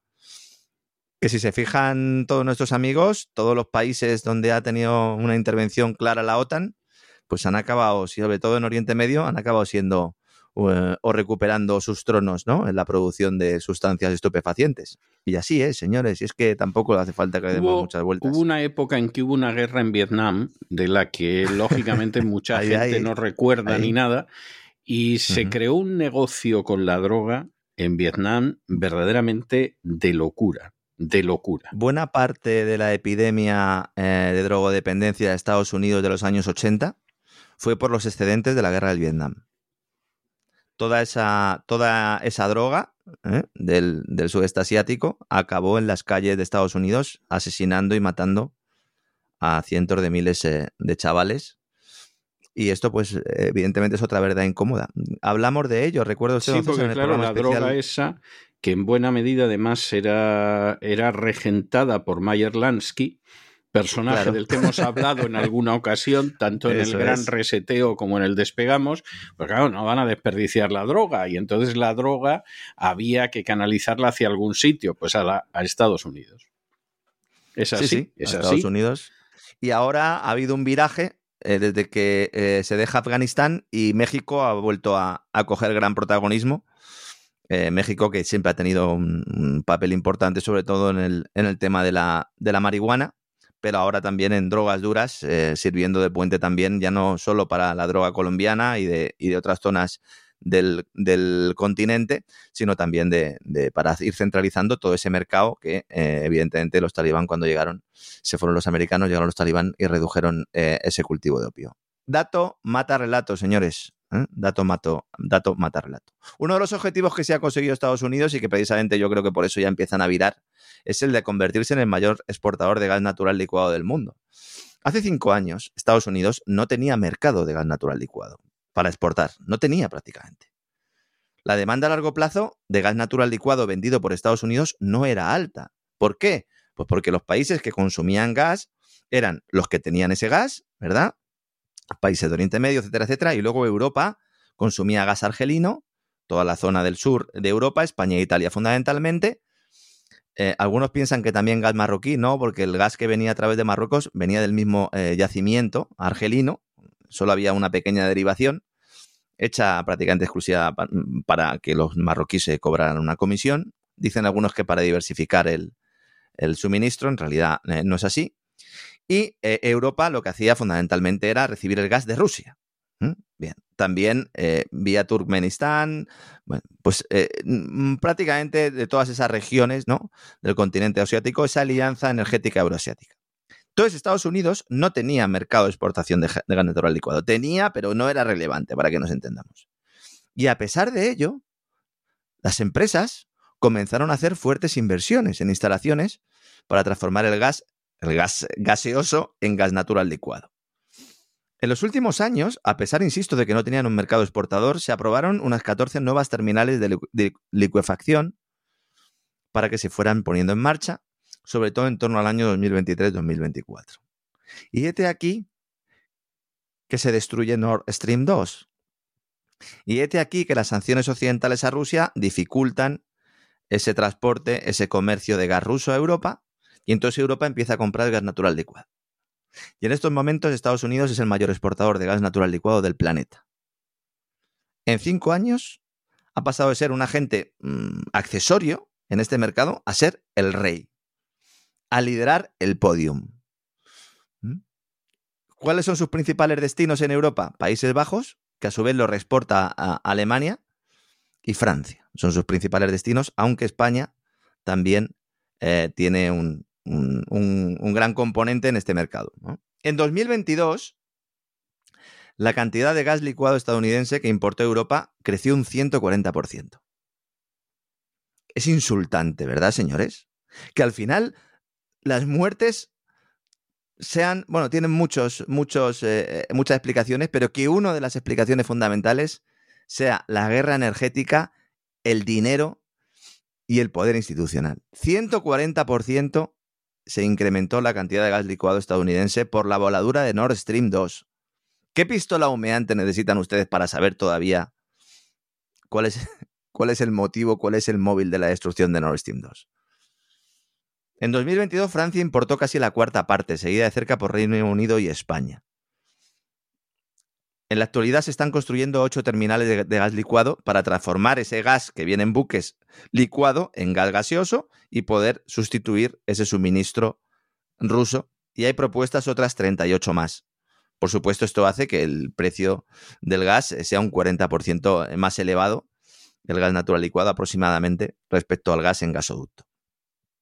El tema de España también es muy relevante porque nos ayuda a entender movimientos como lo de la cesión del Sáhara Occidental a Marruecos. A principios de este año empezó a modificarse la tendencia y ya Argelia no era el principal suministrador de gas natural a España, sino que poco a poco fue creciendo Estados Unidos hasta que realmente ocupó el primer lugar, tanto en enero como en febrero, siendo el principal exportador de este recurso a España, según los datos oficiales del gobierno eh, que facilita a través del operador de sistema gasista, de Nagas. Ahí ya Estados Unidos empezó a desbancar a Argelia. Muchos decían, claro, es que los argelinos se han enfadado por la cesión del Sáhara Occidental a Marruecos. Evidentemente, el que no lo sepa, Argelia y Marruecos eh, pues tienen un contencioso abierto prácticamente desde, pues desde la creación artificial de lo que es el, el Marruecos actual, ¿verdad? Y entonces Argelia habría reducido ese envío, esos envíos, y por eso habríamos comprado más de Estados Unidos. Esto es falso. Los contratos firmados con Argelia son contratos a largo plazo son contratos con el gasoducto Medgaz, en el cual pues, está presente Naturgy y BlackRock, y luego ese gas pues, se reparte a todas las empresas españolas y, ese, ese, suministro de gas está tipificado. Puede haber momentos en los cuales haya algún tipo de variación por mantenimientos, también por tensiones políticas, ¿por qué no? Pero al final, en el nivel global, seguimos recibiendo el gas que hemos comprado y que hemos pactado. ¿Cuál es el asunto? Que Estados Unidos también ha copado el mercado español. Y uno de los motivos que explican esta situación es que una parte del gas argelino que llegaba a España llegaba a través de Marruecos, con esa derivación, ¿verdad? Como digo, del gran yacimiento argelino, salía un tubo directamente eh, a España a través del mar, el gasoducto Medgaz, que llega a Almería, y luego teníamos otro que era vía Marruecos y que luego pues llegaba también a través del mar a las costas de Cádiz. Ese es el que se cerró. Ese es el que se cerró porque dijo Argelia, se acabó que vosotros podáis también mandar gas a Marruecos a través de ese tubo. Se cierra el contrato, porque claro, al final Marruecos no tenía el gas, es solo un país de paso. Marruecos, para que nos entendamos, hace lo mismo con España que hace Ucrania o que hacía, bueno, que sigue haciendo, porque todavía hay tubos, con el gas ruso y Alemania y el centro de Europa. Es un intermediario y cobra comisión porque los tubos pasen por su terreno. Entonces Argelia dice, esto ya se ha acabado. Cerra, cerramos el, el, suministro de gas a través de Marruecos y entonces evidentemente Argelia manda menos gas a España, pero porque ya solo tiene un tubo, ya no tiene dos. Y entonces Marruecos le dice a España, oye, ¿y si me vendes tú a mí el gas argelino? Porque claro, yo me quedo sin gas argelino. Y entonces dice España, sí te lo doy. Y entonces los argelinos se van a enfadar. Dice, bueno, pues vamos a decirle a los argelinos que en realidad el gas que me estás metiendo tú aquí por el tubo, que ya ahora va al revés, va en sentido contrario, es gas natural licuado de los americanos. Y entonces le dice Mohamed a Sánchez, ¿tú crees que esto colará? Y dice Sánchez, seguro que cuela. Y los argelinos dijeron, oye, oye, ni se os ocurra, ¿eh? Y al final lo que tenemos es a España comprando gas natural licuado y transformándolo en las plantas de gasificación para mandarlo a Marruecos ¿Podríamos mandarlo al centro de Europa? Sí, si tuviéramos una interconexión con Francia buena, pero no la tenemos. ¿Por qué? Porque los franceses no quieren. Evidentemente, ¿no? Fíjense el cambio telúrico en los suministros energéticos que se produce por la voladura de Nord Stream. Todo esto tiene el foco en la voladura de Nord Stream y en el caso hispano, en esa cesión al Sáhara Occidental. Si esa, esa decisión personal de Joe Biden la torta nos va a costar un pan, dos pistolas, tres roscas y el conjunto de la panadería, vamos. Sí, sí, sí. Entonces, se cierra el Magreb Europa, que era el gasoducto marroquí, debido a ese conflicto entre Argelia y Marruecos. Para paliar la disminución del gas que llegaba a través de ese gasoducto, España aumenta la cantidad de gas natural licuado que adquieren los mercados internacionales. Como digo, un 40% más caro y que se trae a través de buques met metaneros, fundamentalmente de Estados Unidos. Entonces, antes del cierre de esa infraestructura, la cantidad de gas que llegaba por tubo y la que se compraba licuada se dividía prácticamente a partes iguales. Y en la actualidad, el gas natural licuado supone un 60, un 70% de las importaciones. Que tenemos Argelia ahí al lado. Que tenemos los tubos hechos. Que podríamos ser una potencia gasista, señores. Pero entonces Sánchez decide ceder el Sáhara Occidental. ¿Por qué? ¿Quién le da la orden? Bueno, evidentemente. Ruso no hablaba al que le dio la orden a Sánchez. Desde luego que no. Y ahora hay un problema, un problema grave. Estados Unidos se convierte en el mayor exportador de gas natural licuado, como acabo de decir, y al mismo tiempo tiene que rellenar sus reservas de petróleo porque las ha ido reduciendo fundamentalmente para ir intentando eh, pues paralizar ese proceso de subida del precio del petróleo que ahora ya directamente se ha detenido porque todo el mundo va por descontado que vamos a una recesión. Porque esto, esto es otra que se le está ocultando a la gente. De repente ha virado también 180 grados la percepción y todo el mundo da por hecho que la economía estadounidense se ha parado. Solo hace falta ver el dato del GDP Now de la adelantado de la Reserva Federal de Atlanta. Lo pueden, lo pueden buscar, pueden verlo ahí. Hay un gráfico muy bonito en el cual pues, se indica que Estados Unidos llega a un estancamiento económico. Hoy ha salido el dato adelantado de PMI compuesto de la zona euro. Todos los grandes países están en recesión por debajo del umbral de 50 puntos, están, bueno, es que están muy lejos. Es que Francia está en 44 puntos. 50, como digo, es no crecer. 51 ya es crecer. Francia está en 44. Italia en 48. Alemania en 47. España en 49. España le salva los servicios, fundamentalmente. ¿Mm? Han salido los datos de PMI, todo el mundo dice, evidentemente que va a haber una caída del PIB en el cuarto trimestre. ¿Esto qué eh, produce o esto qué consecuencia tiene? Tiene muchas, pero una de ellas es que hay menos demanda de petróleo. Y ya no se puede echar la culpa a los chinos, porque hoy también ha salido el dato de PMI de China y lo que ha sido es mucho mejor de lo esperado. De hecho, de hecho eh, ahora China pues está creciendo eh, a, un, a, a, una tasa cercana al 5, 5,5% con una inflación del 0. Del 0%. Ahora vamos a hablar un poco de China porque Moody's ha emitido un informe. Pero para dejar cerrado el tema energético, Ahora la idea es ir comprando poco a poco en el mercado, aprovechando este escenario de precio del petróleo y rellenando esas reservas estratégicas que están en su nivel mínimo desde 1982. Es que se dice pronto esto. ¿Mm? Bloomberg decía hace dos o tres días que las reservas eh, comerciales de petróleo en Estados Unidos estaban creciendo en las últimas semanas. Y esto ha hecho pensar a muchos que ya realmente estaba comprando. Estaba comprando Estados Unidos en el mercado para ir rellenando. No es así. Las reservas de petróleo en Estados Unidos están creciendo porque la demanda se ha hundido. Datos de la agencia eh, del Departamento de Energía de Estados Unidos. Es la sexta semana consecutiva de aumento para los stocks comerciales estadounidenses que se debe sobre todo a debilitamiento de demanda. El volumen de productos refinados distribuidos en Estados Unidos, que es un indicador implícito de la demanda, al final productos refinados, fundamentalmente combustibles, pero más, más insumos de la industria, cayó un 6% la semana pasada. Los destilados se han hundido un 27% la demanda. ¿eh?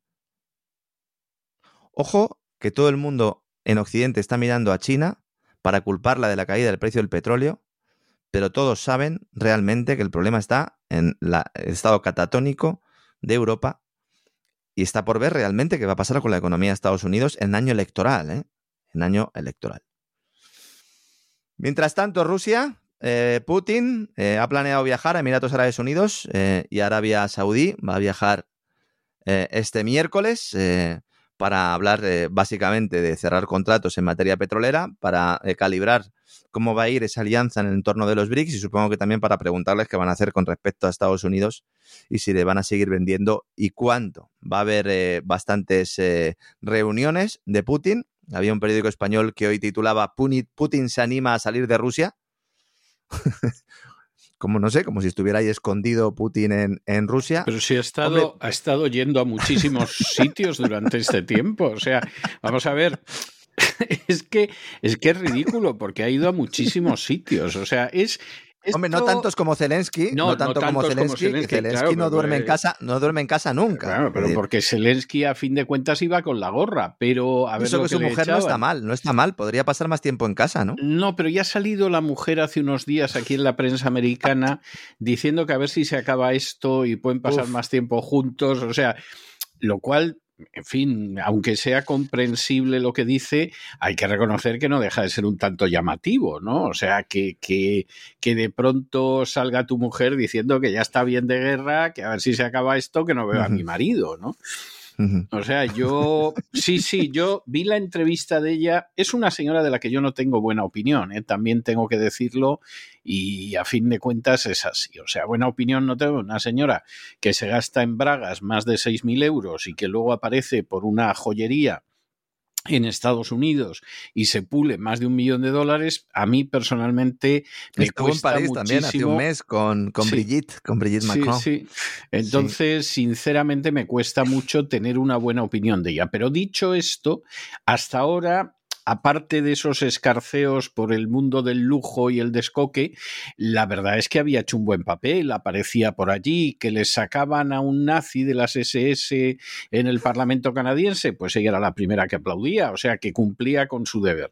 Pero claro, se ve que la buena señora está hasta el gorro y es posible, porque esto las mujeres a veces sí que tienen un- una intuición especial, que se esté dando cuenta de que esto se va a acabar y que, y que en fin, como, como se imagina que, que esto se va a acabar, pues quisiera que se acabara de la mejor manera.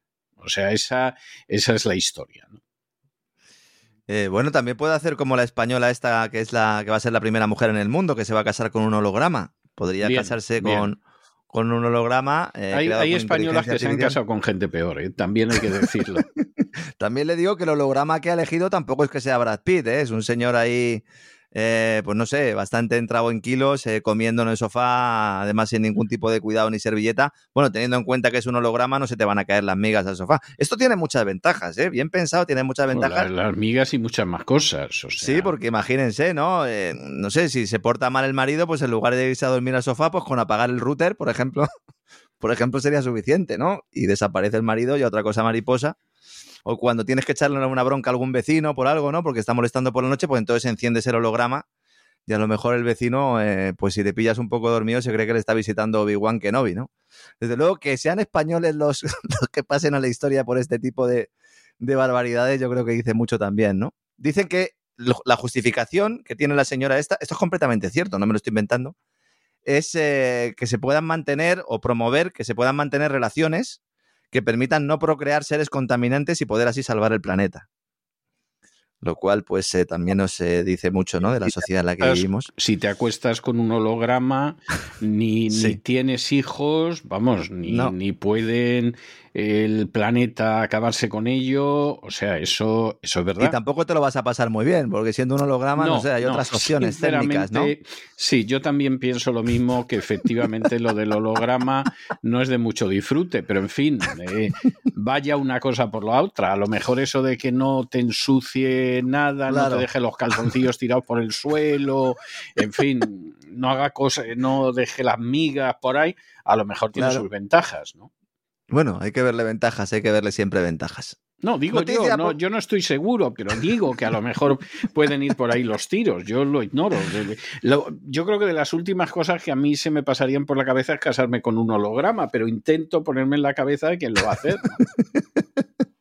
Así es, don César. Hoy, ¿cuál era la principal noticia en todos los medios financieros norteamericanos? ¿Alguna de las que les acabo de mencionar yo en este ratito que llevamos de despegamos? No, ninguna de ellas. Sino que Moody's castiga la deuda china, China con problemas, China no puede hacer frente a sus compromisos financieros, ese es un poco el titular. La verdad es que la manipulación es, es flagrante, ¿no? No es que me ponga del lado de los chinos o de los rusos, es que se miente tanto sobre China y sobre Rusia que todos los días me veo obligado a salir a desmentirlo, pero básicamente para que la gente tenga una información más o menos equilibrada. Moody's, la agencia de calificación, ha rebajado su perspectiva para los bonos soberanos chinos, la nota que le dan, para que nos entendamos, de eh, estable a negativa. Diciendo, oiga, estos tienen mucha deuda, tienen una crisis inmobiliaria importante Y aunque es verdad que están creciendo, pero tienen un problema de sostenibilidad de la deuda y por lo tanto vamos a rebajar un escalón esa deuda. Esto que le parece una barbaridad a la prensa de Estados Unidos, no le parecía tan mal cuando hace un mes Moody's hizo exactamente lo mismo con la nota de los bonos soberanos de Estados Unidos. Señores, por favor. Y nosotros dijimos aquí, pues sí, ha rebajado la perspectiva estable a negativa en el caso de Estados Unidos porque tiene una crisis fiscal de caballo, pero Estados Unidos tiene el dólar, Estados Unidos logra con cada una de las guerras que haya una mayor demanda de dólares, por eso el dólar está bajando ahora respecto a otras divisas, por eso la deuda norteamericana, la rentabilidad ha bajado, subiendo el precio, porque hay demanda por las guerras, y luego China tiene otro factor, no tanto el tema de la guerra, sino China tiene dos elementos fundamentales. Uno, vuelvo a repetirlo, que el IPC es del 0% y por lo tanto le pueden seguir dando a la maquinita planes de estímulo para poder ir sosteniendo más o menos ese sector financiero y ese sector inmobiliario. Y luego que tiene un crecimiento del 5, 5,5%.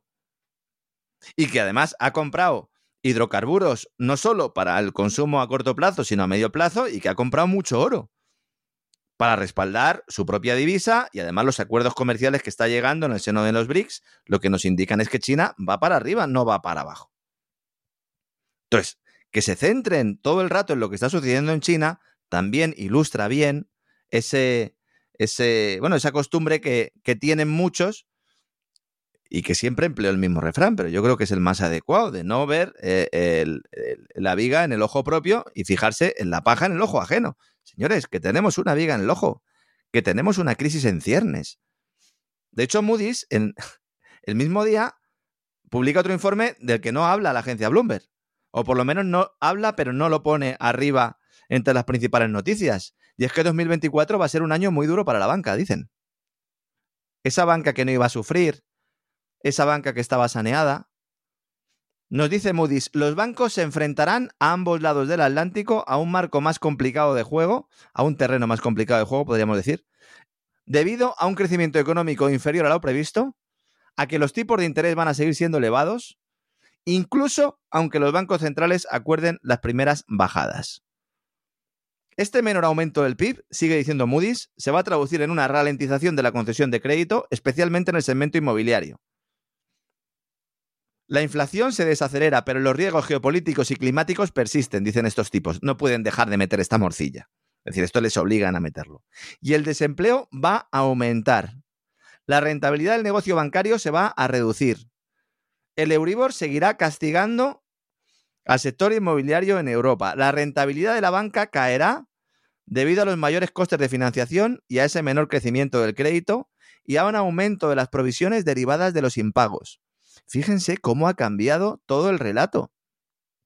¿Ha pasado algo en el último mes para que Moody's saque este informe ahora y no lo publicara hace dos o tres meses? No ha pasado absolutamente nada. La situación en esencia es la misma.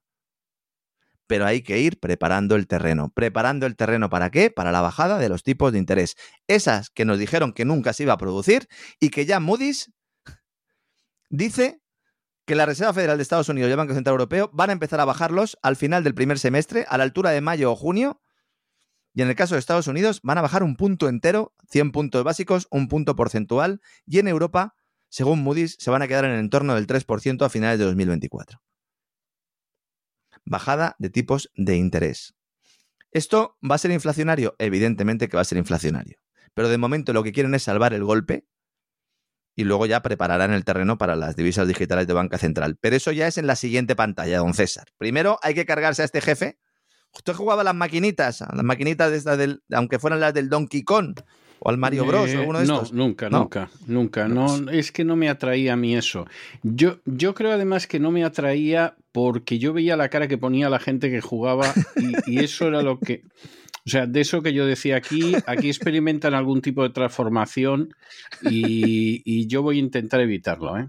O sea, es algo parecido a la cara que tienen muchos cuando van andando por la calle mirando el móvil, ¿verdad? Yo no sé, pero, pero también comparable con la que tienen algunos cuando van conduciendo. También un acto que transforma a muchas personas. Sí. Y las llevan por el camino de la amargura.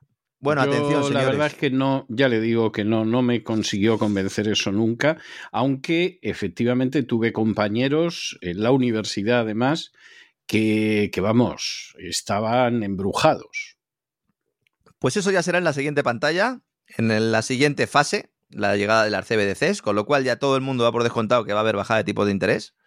No se sabe si la bolsa caerá antes o después de esa bajada de tipo de interés, pero ya estaba JP Morgan hablando de una caída notable de SP500 eh, Wall Street cayendo hasta un nivel en torno a los 3.500 puntos frente a los más de 4.000 que está ahora, lo cual es un derrumbe absoluto.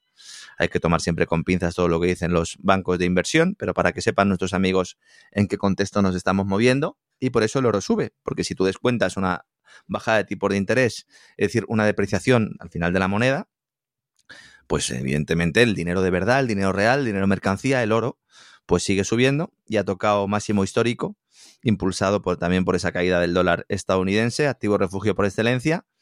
Ha llegado a subir un 3% hasta los 2.135 dólares la onza. En buena medida también porque se mantienen las compras de los bancos centrales, fundamentalmente del chino, que como decía antes, es el que tiene más claro que vamos a, a un nuevo sistema monetario o por lo menos a una alternativa al sistema euro-dólar en el cual el yuan, los países BRICS, pues tendrán un papel relevante y que podrán ligar su divisa o la divisa que creen utilizando el yuan como base, en esa nueva divisa BRICS, que pueden ligarla a los hidrocarburos o incluso también al oro. Y se habla ya de vuelta al patrón oro, no como lo conocemos, el patrón oro tradicional, sino un patrón oro parcial, al menos un cierto respaldo de las nuevas emisiones de dinero en oro. De hecho, el Banco Central holandés, que es uno de los que más suele hablar de esto, ha vuelto a admitir que se está preparando para este escenario. El, Banco Central holandés ha planteado que si hay una crisis financiera, el precio del oro se va a disparar y las reservas oficiales de oro se pueden utilizar para apuntalar el sistema monetario, lo cual es evidente, aunque lo hayan negado muchos eh, durante los últimos tiempos. Todo esto también tiene su origen o tiene su catalizador en esas sanciones a Rusia y a esa expropiación de las reservas eh, de divisa extranjera del Banco Central de Rusia, que evidentemente pues mandaron a todos los países un mensaje para ir poco a poco desdolarizándose, aunque no en el corto plazo, pero sí planteándose, oiga, pues igual las reservas en dólares las tenemos que compaginar o complementar con otro tipo de reservas, yuanes, oro y en algunos casos también Bitcoin, que está creciendo mucho, pero no tanto por este efecto, que también influye un poco. Para muchos el Bitcoin es el oro digital, sino por el hecho de que va a recibir un importante impulso a través de esos ETFs, de ese Bitcoin papel, podríamos denominarlo así, Bitcoin como activo de inversión, que en Estados Unidos pues está siendo capitaneado de la mano de BlackRock que es una de las razones por las que me da a mí tanto miedo ese movimiento del Bitcoin como oro digital. Pero bueno, hemos hablado muchas veces de esto. Y yendo también a Europa, Meloni le ha adelantado, iba a decir por la izquierda, por la derecha en este caso, a, Sánchez, don César, ¿eh? Le está poniendo Úrsula los cuernos a Sánchez con para eso ¿eh? es Lady Aspen. Es que, es que, ¿cómo va a ser igual que seas Lady Aspen que le ofrezcas un desayuno a Soros. Si es que, si es que hay cosas que, se caen de su peso. Yo, yo no sé, yo no sé, Sánchez, el pobrecito, cómo hay cosas de las que no se da cuenta. La verdad es que lo estaba diciendo y me estaba imaginando a Úrsula von der Leyen y Meloni por ahí de fiesta, ¿verdad? Dan, dan el, el, papel, ¿no? Meloni sería, evidentemente, la que le iría llevando los garitos a Úrsula, porque Úrsula, ¿no? Es mar de champán y tal. Meloni parece que podría ir más de discoteca. Pero sí, sí, eh, le han puesto los cuernos a Sánchez. Giorgia Meloni era la que se iba a oponer al proyecto europeo y la que se iba a oponer a la Agenda 2030 y la que iba a plantar cara, ¿verdad?, a las políticas diverticidas de la Unión. Pues no, señores, se ha convertido en la favorita, en la niña bonita de Ursula von der Leyen. Recordemos que Sánchez, en la campaña electoral, dijo señores, presidencia española de la UE, Pedro Sánchez, soy yo, nosotros vamos a liderar los fondos europeos. Italia va a sufrir un bloqueo en Bruselas por la llegada del gobierno de Meloni. Él dijo, fíjese, id a buscar la frase. Él dijo, hay otros países con gobiernos extremadamente escorados a la derecha que ya están sufriendo esta situación, pagando un enorme peaje en términos de coste reputacional.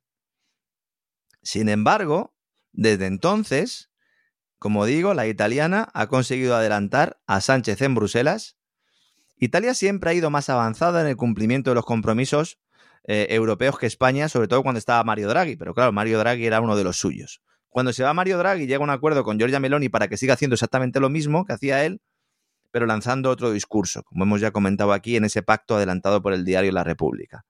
Todos los tramos en los que la Unión Europea va desbloqueando fondos a medida que los países van cumpliendo ciertos objetivos, supuestas reformas, bueno, pues ahora Meloni es la que acaba de obtener el apoyo de la Comisión Europea para el cuarto pago de los fondos que de momento a España se le niega. Entonces se le va a entregar ahora 16.500 millones a Italia, mientras que a España se le ha dicho, no, no, no, a ti todavía no. Ha, publicado un comunicado, una nota al gobierno de Meloni contestando a Sánchez diciéndole Italia es ahora líder en la Unión Europea, utilizando los mismos términos que empleó Sánchez. Se siente por los que profetizaron, profetizaron perdón, el fracaso del gobierno.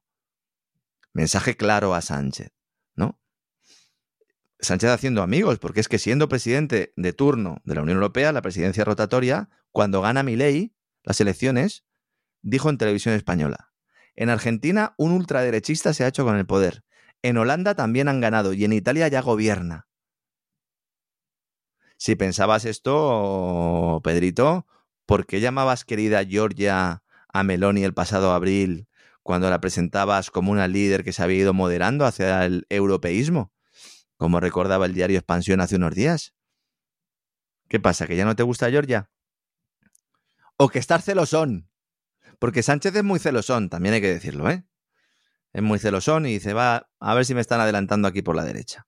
Tampoco ha gustado en la Moncloa que Meloni haya dicho que no apoya a Calviño para presidir el Banco Europeo de Inversiones. Que está ahí la pelea. Veremos si finalmente es Francia la que decide. En Roma están muy enfadados con Calviño, entre otras cosas por las concesiones que está haciendo Alemania en las reglas del déficit y por el rescate de Siemens, que yo de verdad, el que no vea esto es que está ciego. El acuerdo para que España pague una parte del rescate de Siemens de empresa alemana. Veremos qué pasa finalmente con Calviño y si se marcha y a quién ponen. Con unos fondos además Next Generation, que hemos conocido ya la lista facilitada por el Ministerio de Economía a las autoridades europeas, no ha habido muchas sorpresas, señores. El dinero de los fondos NextGen ha ido a parar a empresarios, empresas de amiguetes, eso sí, verdes y sostenibles y resilientes, como no. Resiliente con dinero ajeno. Con dinero propio no son resilientes, tiene que ser dinero de los demás. Y luego las administraciones públicas. Seis de cada diez euros han ido al sector público, fundamentalmente comunidades autónomas y ayuntamientos.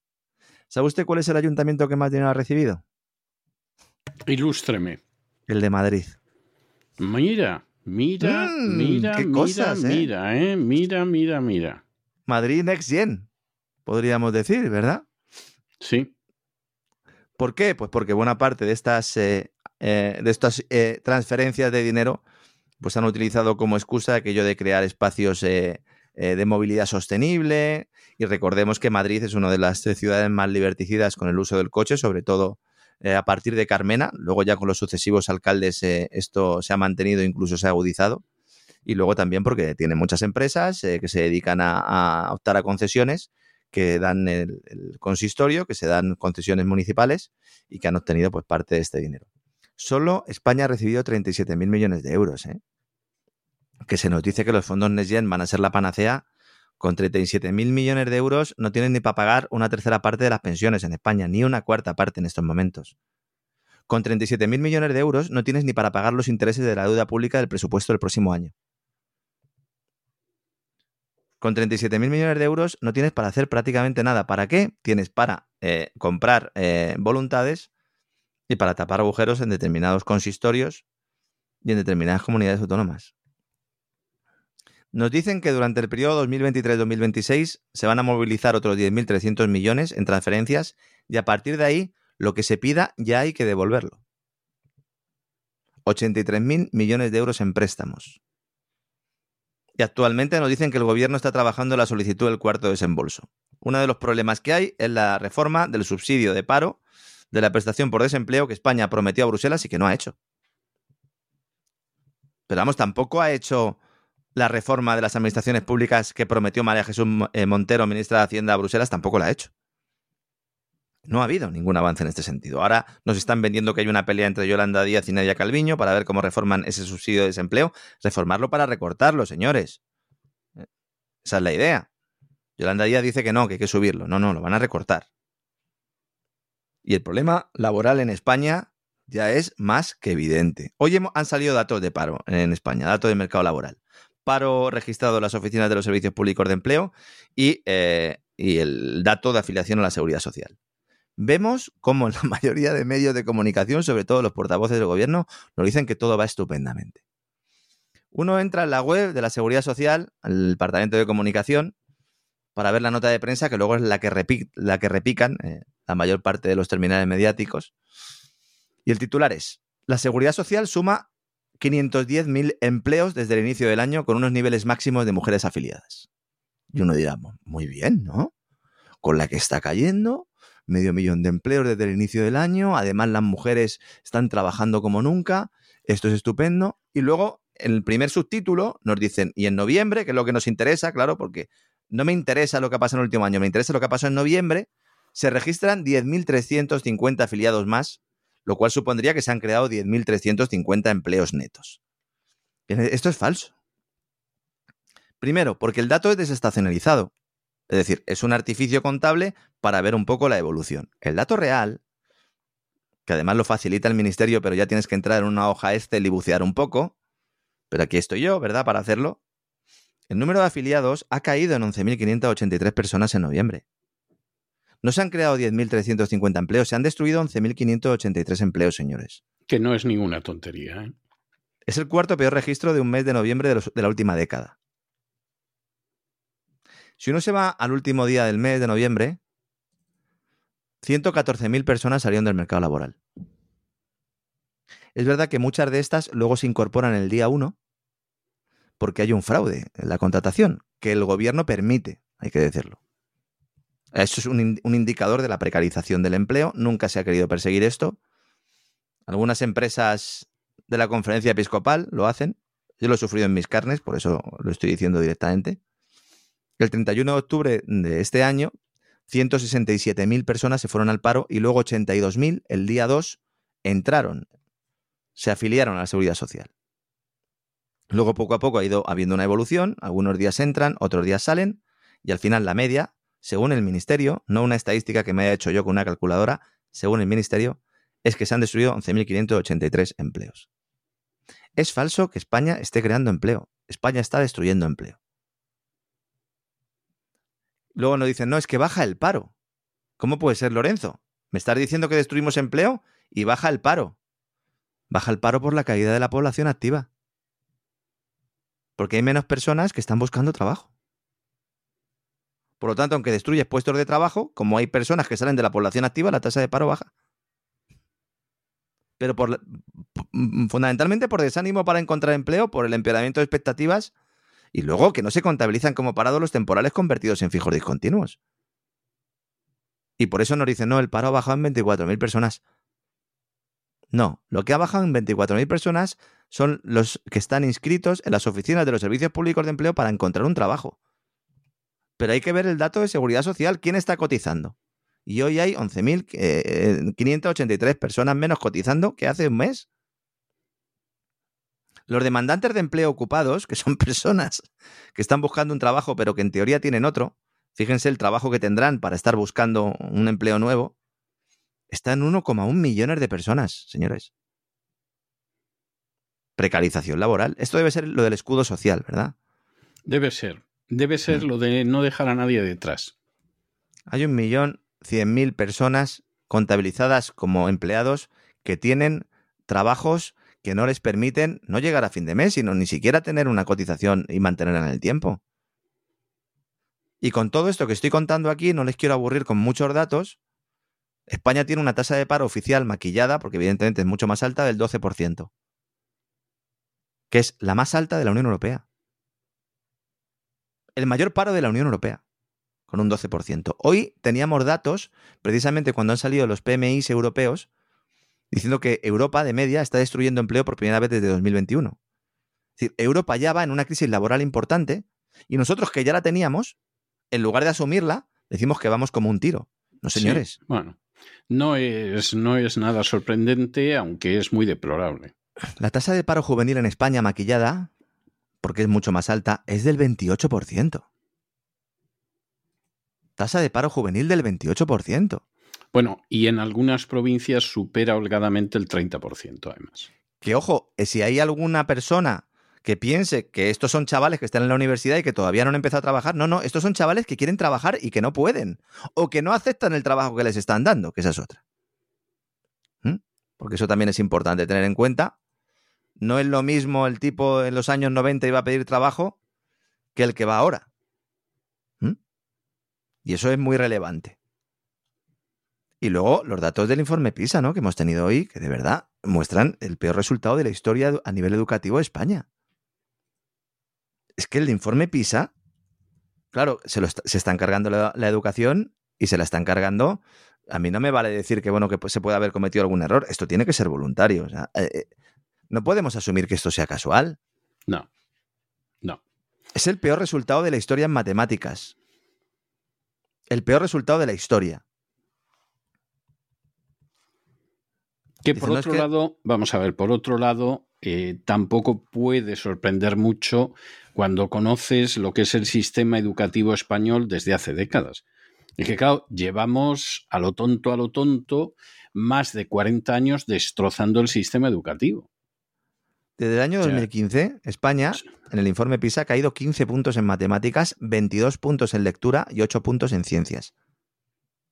Hombre, claro, si estás todo el día a los niños enseñándoles lo que es el cambio climático, sí. enseñar, enseñándole a los niños que el hombre es un problema, cogiendo toda la esencia de los, de los informes del Club de Roma y llevándotelo pues a, a, a todas eh, las poblaciones españolas. Don César lo sabe porque yo le voy mandando de vez en cuando algunos de los extractos de los deberes que les ponen a mis hijos. Ayer mismo que mandaba son, una fotografía. Que son para echarse a temblar. Son para echarse a temblar. Son para echarse a temblar.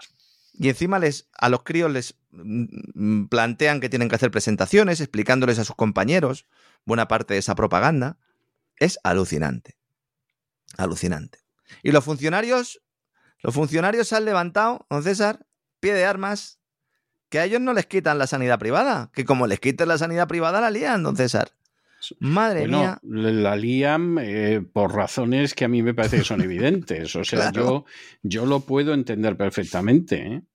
La nueva ministra de Sanidad, Mónica García, médico y madre, la recordarán muchos por aquella famosa expresión, se va a cargar Muface, o más bien va a enterrar Muface. Muface es el, el sistema de sanidad privada a través de mutualidad que tienen los funcionarios, que así lo han escogido. La mayor parte de ellos se les da a elegir. ¿Usted qué quiere? ¿Sanidad pública? ¿Esa que dice usted que, es de calidad y universal? ¿O quiere usted sanidad privada? Dice, no, no, yo sanidad privada. La sanidad pública y de calidad para usted. Yo me voy a quedar con la privada. Hay diferentes estudios que dicen que 8 de cada 10, 9 de cada 10 eh, funcionarios eligen Muface y renuncian así a la sanidad eh, pública. Hay que decir que es una renuncia. No es como eh, el resto de los mortales, que tenemos nuestra sanidad eh, pública y luego podemos contratar una privada y tenemos las dos. No, ellos renuncian a una parte, porque claro, la idea es pues apartar o por lo menos reducir la presión ¿no? sobre un sistema público que evidentemente está haciendo aguas por todos los sitios. Y estos funcionarios ahora que ven cómo finalmente Muface va a ser enterrado, porque como digo, lleva ya mucho tiempo perdiendo pujanza, con un problema de financiación, con un problema también de compromiso político, pues ahora salen a la palestra a decir que por encima de su cadáver, como decían los sindicalistas de aerolíneas argentinas cuando Milei decía que les iba a entregar la empresa, dice, no, no, yo se la privatizo, pero se la entrego a ustedes para que la gestionen. ¿Qué va a pasar con el ya de por sí paupérrimo servicio de la sanidad pública cuando se incorporen entre 2 o 2,5 millones de personas que serían funcionarios y familiares de funcionarios que están ahora en Muface? ¿A quién se va a atender en los centros de salud? Pues se atenderá a los inmigrantes sin papeles y a los funcionarios y nosotros tendremos, no sé, tendremos que pedir cita con la, con la Digital Wallet ID, ¿verdad? A lo mejor con nuestra billetera digital tendremos que poder cita o a lo mejor nos ven directamente a través de Internet. El médico. También le digo que para lo que bueno, hacen algunos... Ya, ya hay mucha gente a la que la atienden así, ¿eh? Claro, para lo que hacen algunos, todo, de verdad. Así va todo, sí. Claro. Comisiones Obreras. No vamos a permitir la desaparición de Muface. Por parte de Comisiones Obreras lo tenemos claro. Defensa del concierto sanitario como defendemos la sanidad pública. Pero bueno, vamos a ver. Vamos Siempre a ver que la usen qué... otros, claro. Exactamente. Vamos a ver, vamos a ver, vamos a ver. ¿Qué hace Comisiones Obreras insistiendo en la sanidad pública, universal, de calidad, con campanillas, etcétera? Y En luego, fin. cuando les dicen que ellos van a tener la sanidad pública, dice por encima de mi cadáver. O sea, es que esto es muy vergonzoso. De verdad que la vida parece un chiste. Intenten tomársela también un poco como tal, porque si no nos calentamos, ¿verdad? Si tienen posibilidad de hacerse ustedes un holograma, háganselo, porque a lo mejor, oigan, pues se quitan ustedes, ¿no? De alguna comida con algún cuñado en Navidad, llevan ustedes a su holograma y ya está, que eso es otra de las cosas positivas que puede tener. Y intenten disfrutar de la vida, intenten alegrarse, porque de verdad que en el mundo que me bajo. Es increíble. Eh, los primeros despegamos eran sobre todo información pura y dura y ahora, además de ser información pura y dura, lo que tenemos que es poco a poco eh, pues intentando encontrar lo poco que hay de verdad en las grandes noticias que llegan al gran público a su vez y que realmente pues están llenas de mentiras, de falsedades. Ya no es que sean medias verdades, es que en muchos casos son directamente falsedades, ¿no? Pero bueno, paso estamos aquí, don César, haciendo nuestros vuelos diarios.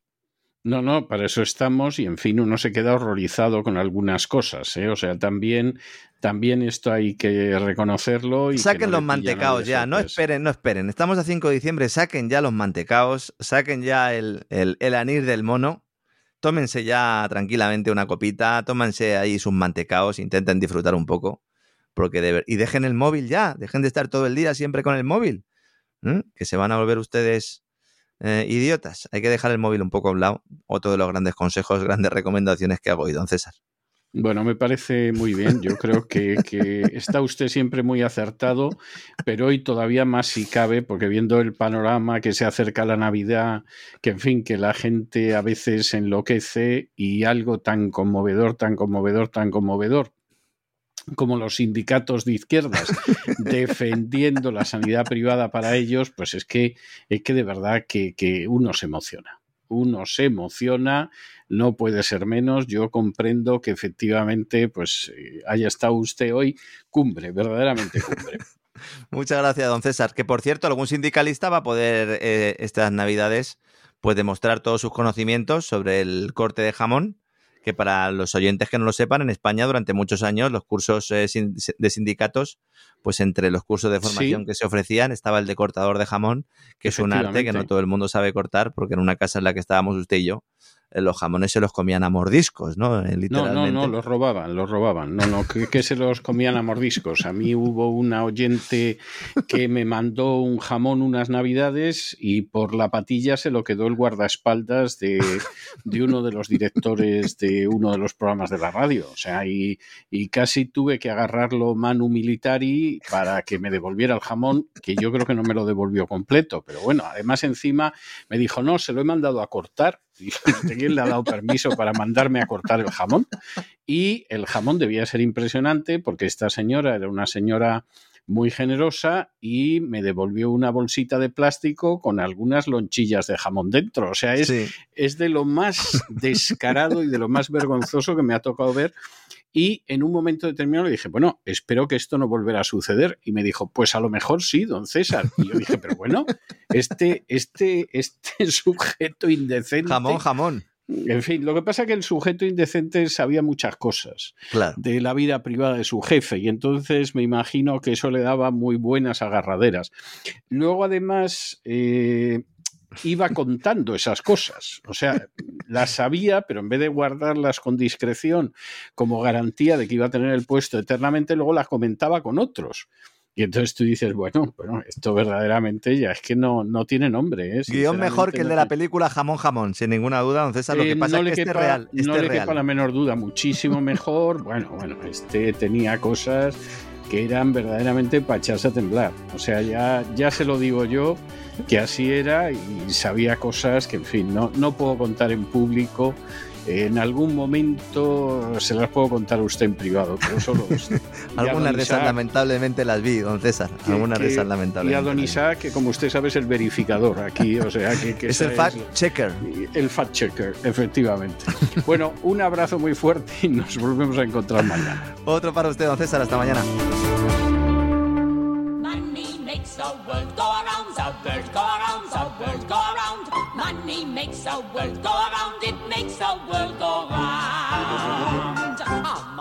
La economía que se fue con Roberto Centeno.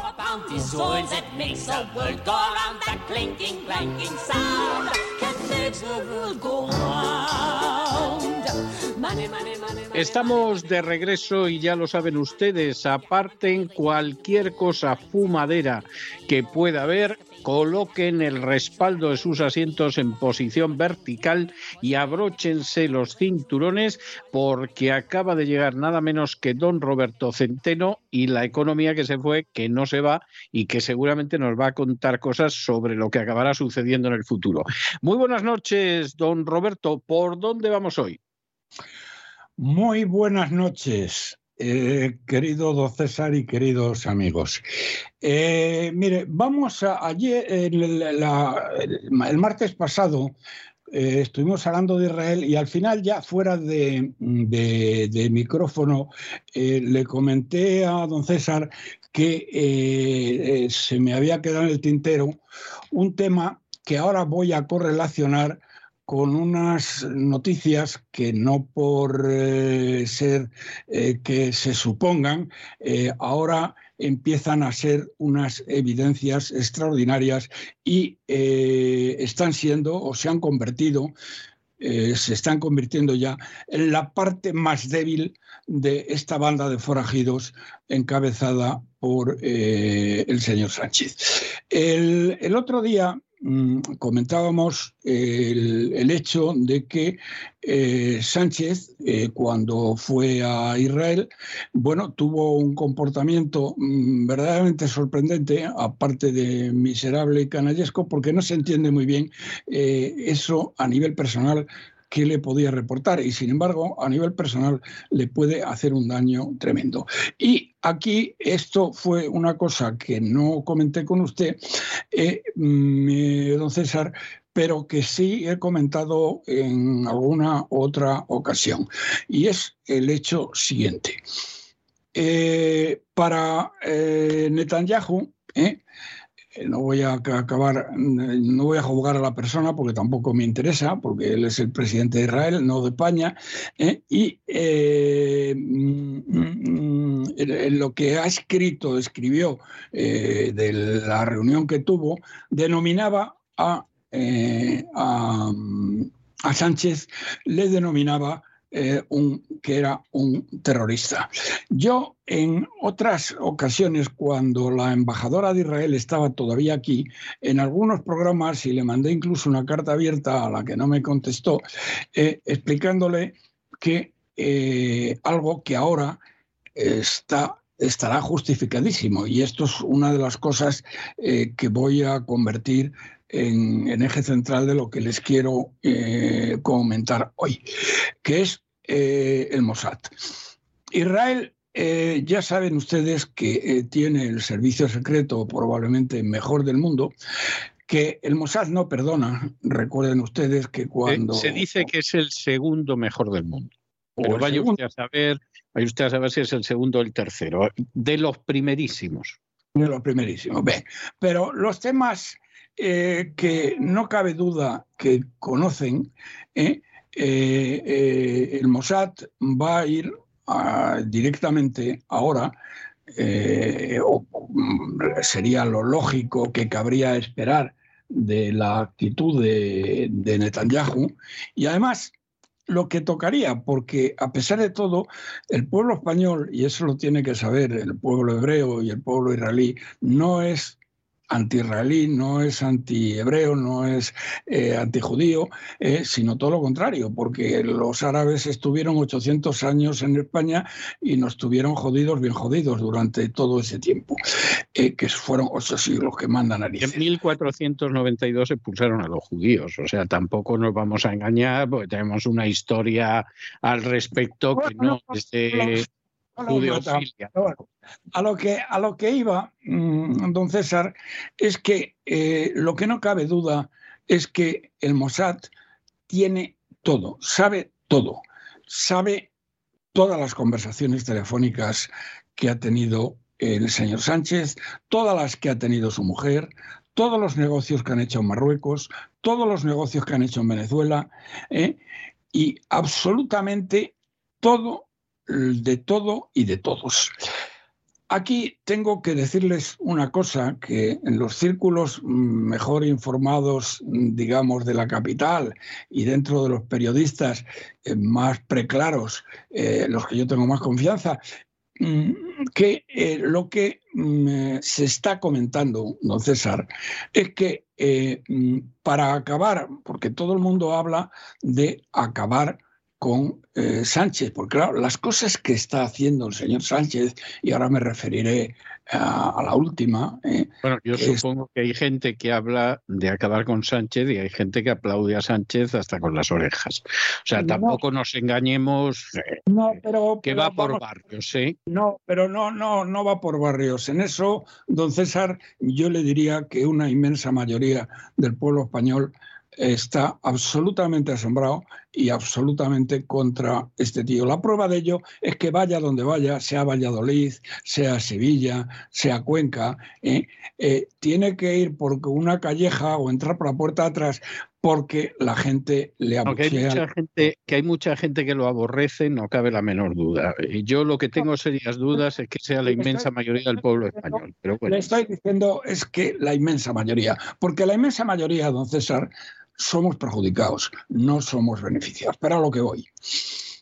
A lo que ha llegado, a lo que ha llegado eh, de, las personas que piensan así. Vamos a ver exactamente qué se supone que podría hacer el Mossad supuestamente en represalia contra Pedro Sánchez. Pues la vida de milagros, la ir a por el ir a por la parte más débil de esta banda de forajidos criminales y, terroristas y traidores que están gobernando España en este momento. Y la parte lo haría?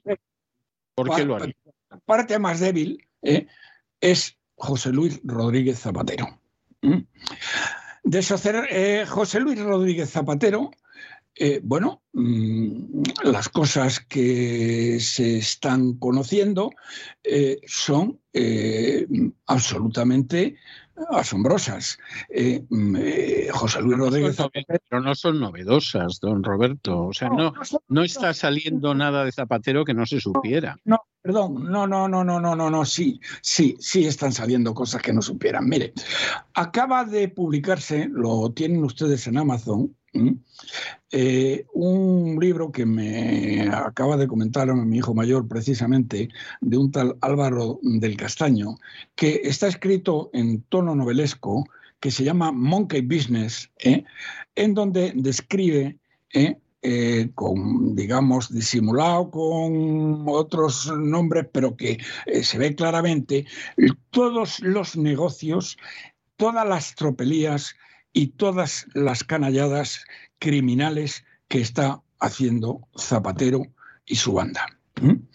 Eh, eh, mm, el señor Zapatero, mm, bueno, lo del señor Zapatero, eh, este individuo es, lo saben ustedes, forma parte de el, eh, o es el portavoz eh, exterior o la cara exterior del grupo narcoterrorista mayor de Latinoamérica. ¿eh? Es decir, un tío que ha sido jefe de gobierno de España. Es uno, es uno de los conseguidores y de los mediadores de, de Venezuela, sí. No, no, no estoy hablando de Venezuela solamente, estoy hablando de los narcosoles, es decir, eh, de los militares venezolanos, porque para que ustedes se den cuenta del asunto, eh, mm, y se lo, digo en dos palabras, eh, Maduro cuando llega al poder y se hace con el poder, al contrario que su predecesor, tiene que repartirlo, tiene que repartir ese poder con los generales, con el ejército, eh, que son los soles. Eh, porque los soles en Venezuela, se llama a los eh, generales que tienen estrellas por los soles, los narcosoles. Bueno, los narcosoles son el, eh, ahora mismo eh, probablemente el, grupo mm, narcoterrorista mayor de toda Latinoamérica. Y el que lleva mm, sus asuntos cara al exterior es precisamente el, señor Zapatero. ¿eh? el señor Zapatero. no solo. No solo. No, No, no Pero bueno, es, es un personaje, bueno, bueno, bueno, bueno. Lleva esos asuntos, pero fundamentalmente porque lo que lleva son asuntos de Venezuela en, en conjunto, ¿eh? No, no porque se dedique a ellos solo. No, por ejemplo, no, no, ella se dedica a todo. Por ejemplo, una de las cosas que se desprenden de, de los conocimientos que se tienen o que se comentan aquí es que eh, si usted tiene un problema grave en Venezuela, un problema grave, es decir, que le hayan encerrado a la familia o, hay muchos venezolanos con mucho dinero que están fuera de Venezuela. ¿eh?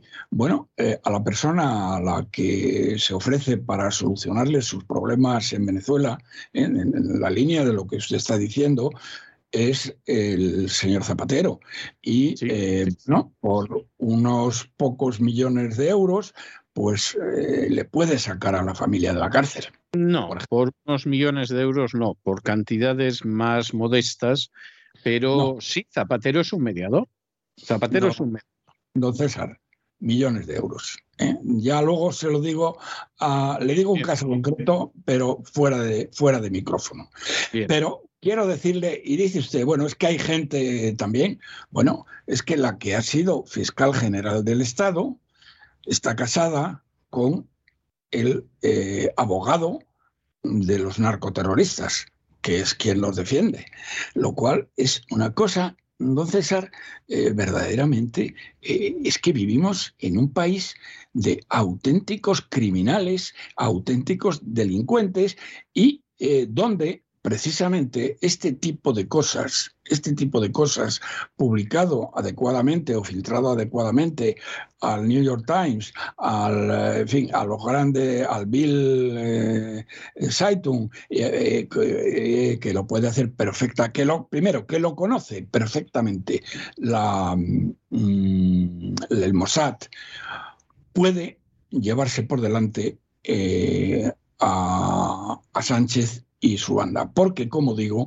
a pesar... Es que tengo la sensación de que esto se sabe hace muchísimo tiempo, se ha publicado hace muchísimo tiempo y no me da la sensación de que les haya hecho mucho daño. Eh, vamos a ver, y, además desde hace años. Por ejemplo, hace años que ya se publicó que Zapatero le habían dado una mina de oro en Venezuela en agradecimiento, pago o recompensa de las cosas que hacía. Yo no he visto que eso haya tenido ninguna consecuencia. Vamos a ver, don César, mm, vamos a ver. Una cosa son las fantasías y otra cosa son. No, no, pero esto no era ninguna fantasía. Esto... Pruebas jurídicamente válidas. Yo le estoy hablando ahora mismo ¿eh? de que Zapatero es un criminal, Zapatero es un delincuente, Zapatero representa al grupo narcoterrorista más sanguinario de Latinoamérica, ¿eh? porque está un poco por todas partes, están también en El Salvador, está, él, él, él manipula todo eso, ¿eh? y en el momento, en el momento no César, que existan pruebas jurídicamente válidas que se publiquen y que el Mossad tiene, ¿eh? Zapatero está acabado total y absolutamente. Porque, ¿Y, por qué, ¿Y por qué cree usted? Ah, le voy a seguir el razonamiento. ¿eh? Yo creo que existen pruebas, creo que eso se ha publicado y creo que no ha pasado absolutamente nada. Quizá porque a este lado del mundo se ha publicado mucho más de lo que se ha publicado en España, que no se ha publicado nada. Es decir, nada de lo que usted me cuenta me suena novedoso, seguramente en España sí lo es, aquí no lo es desde hace años. ¿Por qué cree usted que no lo han hecho hasta ahora? Bueno, porque a, nadie de los que tiene la información de verdad, a nadie de los que tiene las pruebas jurídicamente válidas, ¿eh? le ha interesado denunciarlo. Y, se lo digo. Eh, luego, al final, ¿eh? porque no lo puedo decir por una serie de Yo lo entiendo, lo entiendo, sí. Se lo explicaré. Yo lo que le estoy diciendo ahora es lo siguiente, que creo que esto va a misa.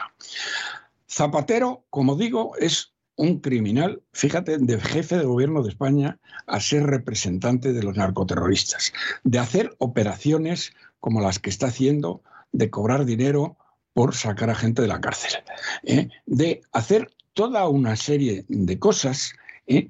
que si alguien presenta esas pruebas jurídicamente válidas, inevitablemente el señor eh, Zapatero estaría en busca y captura, pues eh, prácticamente en todos los países del mundo. Porque Pues, yo creo pues mire que usted, no lo está y eso se ha presentado en algún tribunal y los tribunales a los que les ha tocado se han lavado las manos como un conocido gobernador romano. Ya, Ahora, pero permítame, permítame que yo formule otra hipótesis. ¿eh? Sí. Y es que a lo mejor resulta que lo que hace Zapatero no lo hace solo por cuenta de Venezuela. Es que a lo mejor hay otras partes interesadas en que Zapatero siga actuando como un mediador de esa gente. Es que a lo mejor Zapatero es un agente doble. Es que a lo mejor Zapatero es una pieza para que en un momento determinado la dictadura venezolana no se caiga porque hay intereses en que la dictadura venezolana no se caiga. O sea, yo, Eh, yo ya, comprendo, pero- comprendo pero- perfectamente pero el punto a de ver, vista. sí, vamos a ver. Pa- me- De acuerdo, entiendo lo que usted me está queriendo decir. ¿eh? Yo, yo le entiendo a usted también, ¿eh? Y no, no pretendo, o sea, y puede que usted tenga razón. O sea, no lo estoy negando. Simplemente digo que hay otras posibles explicaciones. Más que nada porque eso puede ser una información muy novedosa ahora en España. Pero es que Ya, pero, aquí es una eh, información de hace años. No, si no se trata tanto, yo no, no lo estoy tratando tanto de que sea una información novedosa en España, porque la gente bien informada de este país y Lo conoce hace tiempo. De todos los periódicos, lo conocen perfectamente, lo conocen perfectamente. Pero esta gente ¿eh? no tiene las pruebas jurídicamente válidas y no está dispuesta a utilizarla por encima de aquellos otros, de aquellos otros que les interese, que pueden ser agencias de otros países, que les interese mantenerlo eso en secreto. Es decir, cuando el señor eh, eh, Sánchez aparece en palabras de, eh, eh, de- en definición de Netanyahu como terrorista, enemigo del pueblo hebreo, enemigo del pueblo de Israel, amigo de los terroristas más sanguinarios que han hecho, bueno, el, el- el- el- el mayor Yo creo, yo creo que eso es una exageración. Pero bueno, en cualquier caso, vamos a aceptar que Bueno, fuera vamos- así. Bien, entonces, en el momento que hace esto, él, bueno, ha re- la prueba es que la ha retirado su embajadora de Israel, ¿eh? la, la ha retirado y está, eh, está en Israel, no sé dónde, si en Tel Aviv o en Jerusalén o en su pueblo, Sí, sí. donde sea que, se, donde sea que esté. Si esto es así, ¿eh? lo lógico y la esperanza que eh, tenemos muchos es que Netanyahu ¿eh? le dé instrucciones al Mossad de acabar con Zapatero. Y el Mossad, para acabar con Zapatero, eh, perdón, de acabar con Sánchez ¿eh? y con su banda de terroristas. Entonces, si el Mossad tiene esa instrucción, lo que yo le estoy diciendo es que el Mossad tiene pruebas jurídicamente válidas, empezando por el eslabón más débil de esta banda de criminales, que es José Luis Rodríguez Zapatero. Porque también hay otras personas, ¿eh? como la exfiscal general del Estado y su marido, que, tra- traba- que trabajan también para Venezuela, etcétera, etcétera, por supuesto, pero ellos no están ahora mismo en la Diana. En la Diana, ahora mismo, en la Diana del eh, gobierno de Israel, llamémoslo así, está Sánchez, ¿eh? que cada día, además, este es de Sostenella y no en Mendalla, cada día se sigue proclamando más eh, pro terrorista y anti-israelí. ¿eh? Bueno, yo eso no lo creo, pero y además creo que las afirmaciones que hace no van en ese sentido. Pero vamos, vamos a aceptar que efectivamente lo que usted dice fuera cierto. Yo no veo la menor razón por la cual el Mossad se vaya a meter con Zapatero. O sea, no la veo, no la veo, entre otras cosas. porque gente-. Es que las cosas que Zapatero ha hecho son delitos. No, eh, no, delitos no me cabe la menor duda, pero el de delito, el delito y precisamente es una categoría que al Mossad le busca- importa eh, y de busca y captura internacional, aunque la CIA piense lo contrario, ¿eh? si el Mossad ahí tira para adelante. Ya, lo que pasa es que al Mossad el delito le importa un pimiento de toda la vida. El Mossad seguía otros, otros elementos. El Mossad, el Mossad dice, como aparentemente, el señor porque bueno, es que eh, no, no solo escuche usted lo que dice lo que dice Sánchez, escuche usted lo que dice Josep Borrell. Lo de Josep Borrell no hay por dónde cogerlo, que esa es otra de las partes débiles del sistema. ¿eh? Del sistema. Josep Borrell, nombrado precisamente. Sánchez, y lo que está diciendo Josep Borrell son unos ataques brutales ¿eh? Al pueblo de Israel y a favor del terrorismo. Y eso lo está diciendo todos los días. ¿eh? Otro día que me dice usted... Eso no es así, pero fíjense, de nuevo, de nuevo le voy a aceptar que fue así. No le puedo aceptar que eso no es así, porque es que... No, no es así, porque lo único que está haciendo es mantener la posición de la Unión Europea. Han dicho hasta la saciedad que están en contra de Hamas, que deploran los atentados, que Israel tiene derecho a defenderse. Lo único lo único eh, que han dicho que no le gusta a Netanyahu es que no están cumpliendo la legalidad internacional. No, vamos a ver. Yo lo que estoy diciendo eh, y lo que siento muchísimo, pero mm, le prometo que no me volverá a ocurrir, ¿eh? El decírselo en abstracto, sino que la próxima vez que hablemos del tema, y creo que tendremos que hablar del tema en muchas más ocasiones, eh, le traeré las palabras exactas de este canalla miserable hijo de Satanás que es Josep Borrell, y que no son la postura de Alemania, no es la postura no, de No, no, vamos a ver.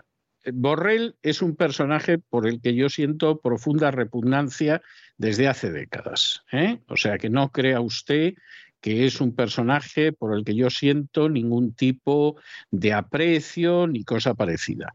Pero Borrell aquí se está manteniendo totalmente en la línea de la Unión Europea. Es decir, ustedes tienen derecho a defenderse.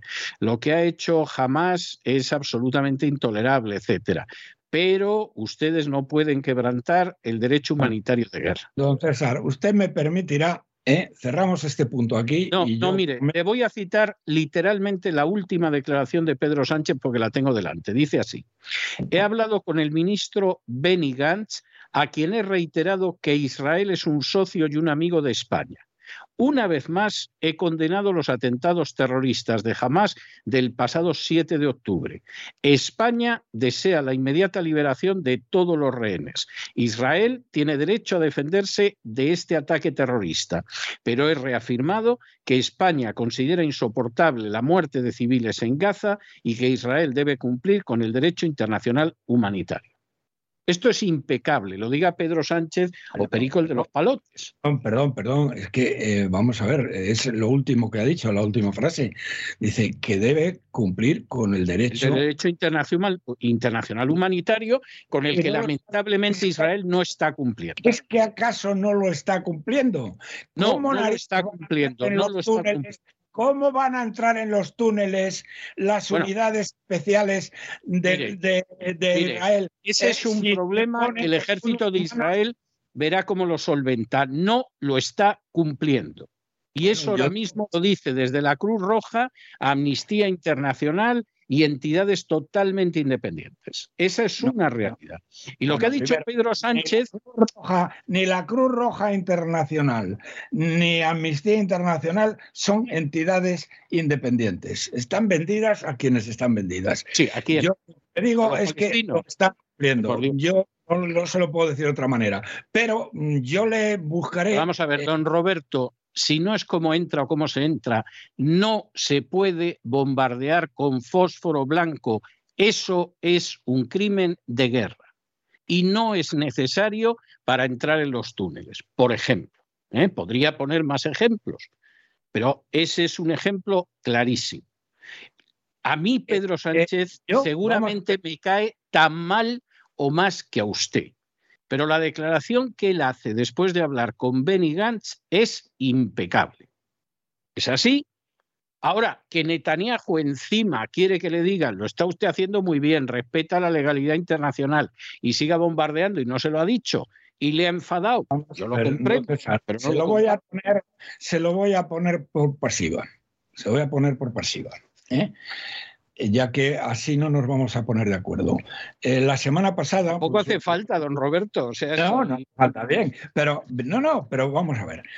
La semana pasada, eh, que fue antes del martes, el, lunes de esta semana no, el lunes de la semana pasada o el domingo, no me acuerdo.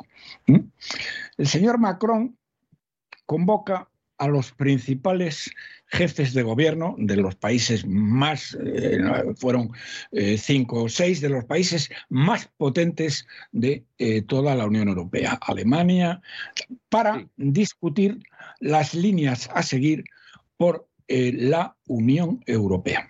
¿Mm? y, el, y lo, lo, que tienen que hacer su posicionamiento, etcétera, cara al futuro y a los problemas que se están debatiendo hoy. Y no invita el, el presidente de la Unión Europea, al presidente de la Unión Europea que es el señor Zapatero, cosa que la gente probablemente ha y tal. ¿Cómo interpreta usted eso? Como España no es de los países que toman decisiones dentro de la Unión Europea. Pero España le han invitado siempre a eso porque en tamaño ¿eh? Pues somos la sexta no, No, a España, a España no le invitan siempre y desde el momento en el que somos la sexta ya no estamos entre los cinco primeros. Don César, le estoy hablando ¿eh? de que el señor Macron, en un acto de desprecio absoluto, Total, total, pero eso no viene por Sánchez, es porque a ¿Eh? España la desprecian. No, no, no, no, no, no, no, no. Es que el señor Sánchez en estos momentos no solo es el presidente del gobierno de Media España, es el presidente de la Unión Europea. Si usted eso, eso no cambia el hecho eh, que si usted considera que el señor, eh, el señor Macron hace este desprecio inaudito, tratando de los temas específicos, centrales y nucleares de la Unión Europea y excluye excluye específicamente al presidente de la Unión Europea, tiene usted que concluir conmigo que él tiene un desprecio personal hacia este en absoluto, En absoluto. Vamos a ver, yo no sé si Macron ahora mismo se lleva bien o se lleva mal con Sánchez, pero yo lo que yo le puedo decir es que si en vez de Sánchez hubiera sido Feijó, tampoco lo hubiera invitado, porque España en la Unión Europea es cero. No, no sé, no sé, vamos a ver, no sé, don César, cómo explicárselo mejor. Si usted me dice que no sabe cuál es la opinión que tiene Macron de Sánchez, coja usted la de Meloni, por ejemplo. Bueno, pues, pues sí, seguramente puede que lo desprecie, pero le puedo asegurar, si en vez de estar Sánchez estuviera Pepe Pérez, lo despreciaría igual. don César, perdone, no me puede usted decir no me puede usted decir que desconoce la posición de Macron, porque la dejó clarísima hace 10 días. ¿eh? Y la dejó clarísima y total. Pero si daría igual con otro. Vamos a ver, eh, don Roberto, lo que yo le discuto a usted, y de verdad que se lo discuto con convicción, es que estemos en esta situación por Pedro Sánchez. Vamos a ver, Pedro Sánchez lo hace muy mal. Todo lo que usted pueda decir de Pedro Sánchez seguramente yo lo suscribo y hasta le daría más argumentos en su contra. Pero estamos en esta situación no por Pedro Sánchez, estamos en esta situación porque España está excluida, punto. No pintamos nada, somos un cero a la izquierda. Y eso no hace falta que esté Pedro Sánchez. Llevamos así desde hace mucho tiempo. Don César, vamos a ver esto, eso no es verdad. Cuando España, cuando España participa en la guerra de Irak y en la invasión de Irak, ¿eh? España, eh, que no estaba en el mapa, se volvió a situar en el mapa. Sí, y dejó de estar en el mapa inmediatamente. Sí, bueno, por culpa del canalla y el traidor de Zapatero. ¿eh? pero, hemos... pero ha estado en el mapa.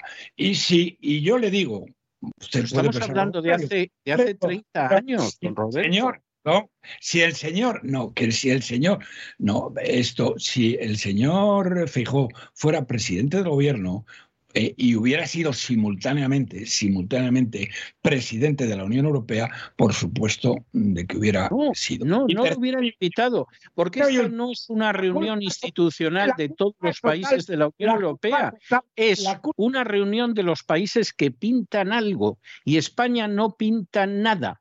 Ni siquiera, ni siquiera en la época de la guerra de Irak pintábamos algo, pero parecía que pintábamos. Vamos a ver, ¿cómo no vamos a pintar? Nada. Si tenemos una deuda de 1,6 billones y además, para no invitarnos, don Roberto. Y además eso, somos la sexta economía de la Unión Europea. Pues no, somos, no entramos dentro de los cinco primeros. ¿Cómo no vamos a pintar? No, no pintamos nada. Y en el momento en el que se reúnen los cinco, como España es la sexta, no la invitan, porque no es de los cinco. Y esto más vale que lo asimilemos, porque ha pasado con Zapatero ha pasado con Rajoy y ahora con estoy diciendo, Le estoy diciendo, Rajoy no, Rajoy eh, le daba pereza levantarse del sillón. Un poco ¿Eh? Pero bien. Ahora, por reconducir esto a donde ha empezado usted para que lo podamos concluir. Vamos a ver, su tesis es que el Mossad le va a hacer una faena a Zapatero para que le pille a Pedro Sánchez. Puede cargarse, puede cargarse. Vamos a ver, se lo digo más claro. La mejor baza que tiene, que te hay ahora mismo sobre el tablero, es que el Mossad vaya a por la parte más débil de de la banda criminal que nos gobierna y de terroristas y de traidores, ¿eh? que es Zapatero, que vaya a por él, que vaya a por él para que eh, bueno, para que, eh, para que haya una orden de busca y captura internacional y lo busquen por cualquier parte, incluida Estados esa, Esa parte la entiendo. Segunda cuestión, ¿usted cree que lo va a hacer? ¿Quién, perdón, el Mossad? Claro. No, yo dependerá de lo que le mande su jefe. Y entonces yo ahí vuelvo al revés, vuelvo, vuelvo al revés. El señor Netanyahu, no tiene usted derecho a retirar a la embajadora de Israel, de España, no tiene usted derecho mm, a, decir que Sánchez es un terrorista y un enemigo del pueblo de Israel y un enemigo de España, si teniendo usted un instrumento como es el Mossad que lo puede destruir, no lo utiliza. Porque eso va en contra de cómo ha funcionado siempre el Mossad. Los israelitas en estas cosas, y usted lo sabe igual que yo, ¿eh? no perdonan. ¿Eh? Acuérdese usted lo que pasó con el atentado de Múnich, famoso. perdón, y lo que va a pasar, perdón, y lo que va a pasar con los con la gente de Hamas que pueda, que consiga abandonar eh, la franja de Gaza cuando ya lo hayan ocupado totalmente las fuerzas israelíes. ¿eh? Los van a matar a todos. Y eso es una carta que escribió pues hace 10 días también, eh, el ministro de Asuntos Exteriores de Israel, que los van a buscar en todos los países del mundo y van a matarlos a todos, a todos los que fueron o tuvieron alguna responsabilidad en la gigantesca matanza que ha sido la mayor matanza y la matanza más criminal eh, que ha habido eh, desde la Segunda Guerra Mundial. Bien, entonces, pero, vamos a ver, si usted se cree, vamos a ver, don Roberto, si es que hay cosas que, solamente es cuestión de echar mano de lápiz y papel. Yo comprendo que el servicio, la comunidad de inteligencia de Israel y cualquiera de los ministros del gobierno diga que van a ir a perseguir a la gente de Hamas aunque se esconda en la Antártida. ¿eh? Pero eso solo significa que de entrada ya parten de la base de que no van a acabar con ellos en Gaza.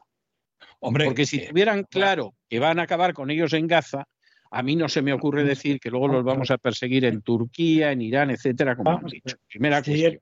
Segunda cuestión. Segunda cuestión. El ejemplo de Múnich. El ejemplo de Múnich, en el cual incluso mataron a gente equivocada.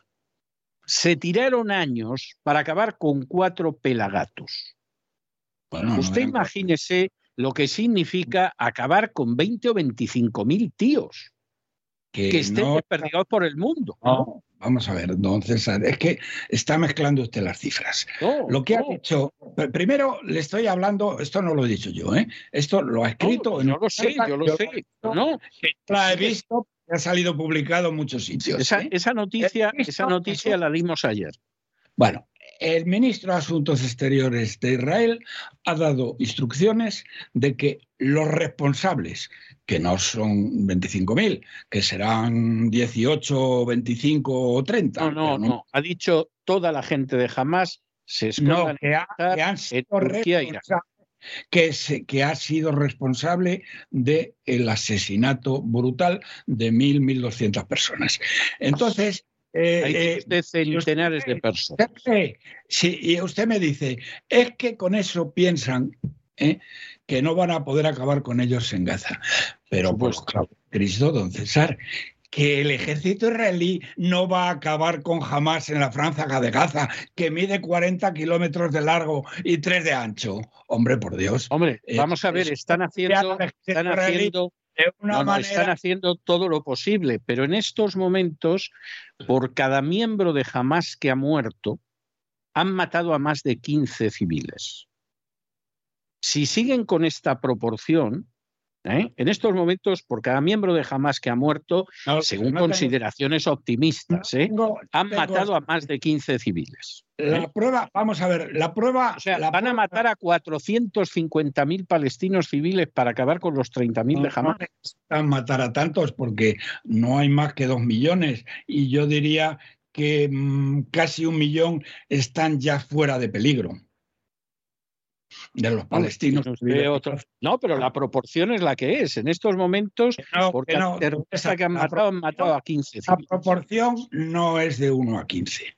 Porque, entre otras razones, entre otras razones ¿eh? Israel está llevando un está llevando está conduciendo las operaciones de Gaza de una manera con muy guante blanco ¿eh?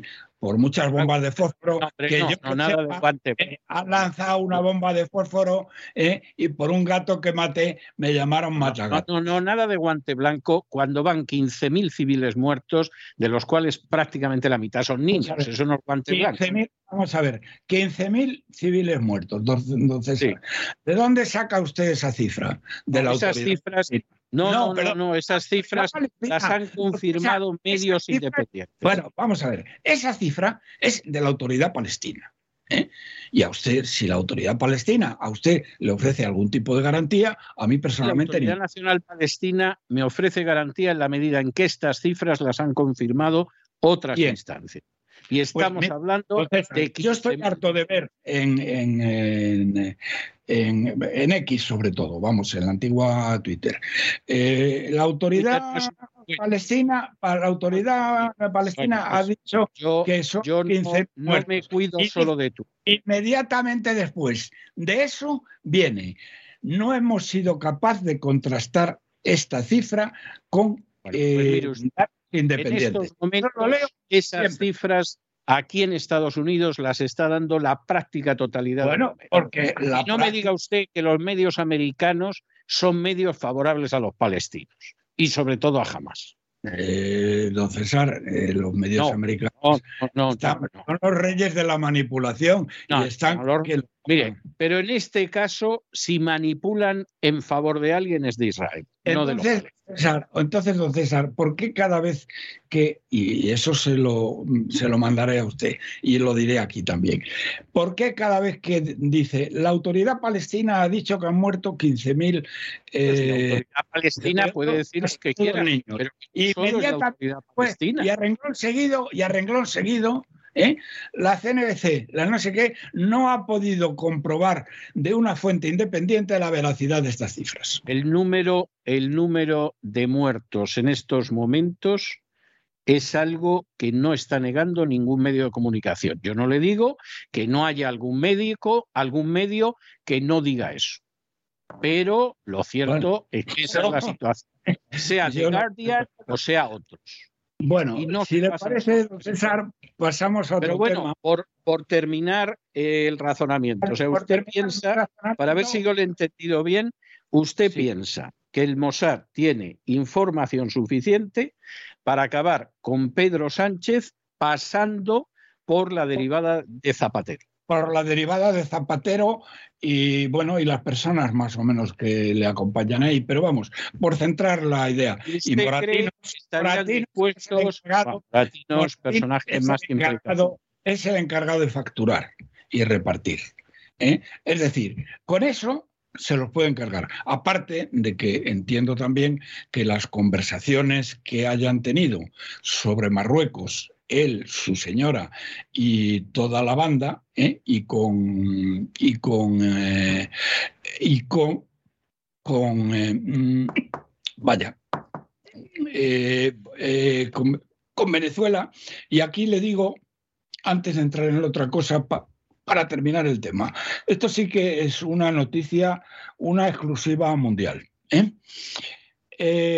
usted recuerda cuando vino a España, eh, invitada por Ábalos, que entonces era ministro, vino con un avión privado del Cirafea, que es así como la llaman en Venezuela. Sí, sí, sí. Una barbaridad. Bien. Pues eh, esta señora trajo una serie de maletas, no se sabe cuántos, que unos mm, camiones se las llevaron a lugar desconocido. Bien, la noticia Mm, la exclusiva mundial. ¿Sabe usted quiénes cenaron, que fueron tres personas, en un restaurante, que no le voy a decir el nombre, pero vamos, que es el nombre, porque... Eh, bien, eh, bien, comieron, eh, cenaron, mejor dicho, Delci la Fea, Ábalos, ¿eh? Y, eh, vamos a ver, Risto Mejide, los tres. Risto Mejide. Sí, ¿qué le parece? Yo hasta lo de, hasta lo de Delsi la Fea y Ábalos eh, me parecía absolutamente verosímil. Lo de Risto Mejide, confieso que me descoloca. ¿Qué cree usted que pintaba ahí? Pues esta es la historia, que, que no se me ocurre que Pito podía tocar en esa orquesta pues alguno debía tocar, porque eh, eso sí que eh, estará usted de acuerdo conmigo, eh, que era una escena muy exclusiva. No, no, y además estoy de acuerdo con usted, o por lo menos a mí me lo parece, que es absolutamente desconcertante, porque yo no sé qué pito puede tocar Risto Mejide ahí. Fíjese que yo estaba esperando que dijera usted Zapatero o Moratinos o alguno de estos, que es lo que me hubiera parecido razonable, pero bueno, lo de Risto Mejide me deja descolocado dicho entre paréntesis, el hecho de que Ábalos, un ministro del gobierno de España, permitiera que Delci la Fea, eh, digamos, eh, pasara la frontera de España. Sí, eso es intolerable. Eso ¿Eh? es intolerable. Eso no es que sea intolerable, es que esto es un delito de cárcel. Es que este tío, el señor Ábalos, tenía que estar en la cárcel porque, eh, bueno, y su jefe, que en ese momento era Sánchez, ¿cómo es posible que esta señora que tenía prohibida la entrada en la eh, Unión Europea... La zona Schengen, sí. Eh, tras, la zona Schengen, traspase esa zona y se vaya a cenar con el señor Ábalos. ¿Cómo eso es posible? Es que, bueno, aquí el problema es y esto, ¿cómo mm, lo pasa por encima eh, la Comisión Europea? ¿Cuánto ha tenido que pagar España para que miren para otro lado? Bueno, yo fíjese que ni siquiera tengo claro que haya tenido que pagar nada, porque yo recuerdo que cuando eso pasó, que fue un escándalo, porque era un escandalazo, aquí a este lado de la, del Atlántico hubo quien quiso iniciar acciones contra Ábalos y contra el gobierno de Sánchez, etcétera, etcétera, y quedó en agua de borrajas. Bueno, eh, efectivamente, si esas, eh, esas mm, eh, acciones eran en España, donde la fiscal general del Estado está casada con el representante legal de los... No, pero esas, esas acciones se iniciaron en Estados Unidos. Es decir, Estados Unidos tiene una interpretación muy curiosa de la jurisdicción y en un momento determinado, pues usted es un perseguido de uno de estos regímenes y está en Estados Unidos y decide que inicia una acción y es posible que la justicia americana le haga caso. Es posible que tampoco, eh, que a lo mejor tampoco se lo haga, pero, pero tiene posibilidades. Yo le puedo decir que se iniciaron acciones y que quedaron absolutamente en agua de borrajas. Pues verdaderamente. no creo yo que aparte de repartir en la Comisión Europea o la Unión Europea repartieran. Pues no, verdaderamente eh, no lo sé. Eso, de todas maneras, vamos a ver. De todas maneras, hay una cosa que sí es cierta. Donde ella tenía eh, prohibida la entrada era en la Unión Europea. Y el delito, ella lo comete en la Unión Europea. Sí, pero eso, eso para la justicia americana tiene una importancia secundaria. Pero si la justicia europea, la justicia europea hubiera pedido orden de busca y captura del señor Ábalos, que había cometido un delito clarísimo, ¿eh? Eh, bueno, pues algo tendrían que haber hecho. ¿Por qué la justicia europea no lo hizo? No me bueno, pues hombre, mire usted, hubo un señor que dio un golpe de Estado en Cataluña y se marchó a otro país de la Unión Europea y va a volver, eh, pero vamos, entre gritos de Osana, con que imagínese usted en este caso que a fin de cuentas tenía que ver con una venezolana. Bien, eso es otra historia.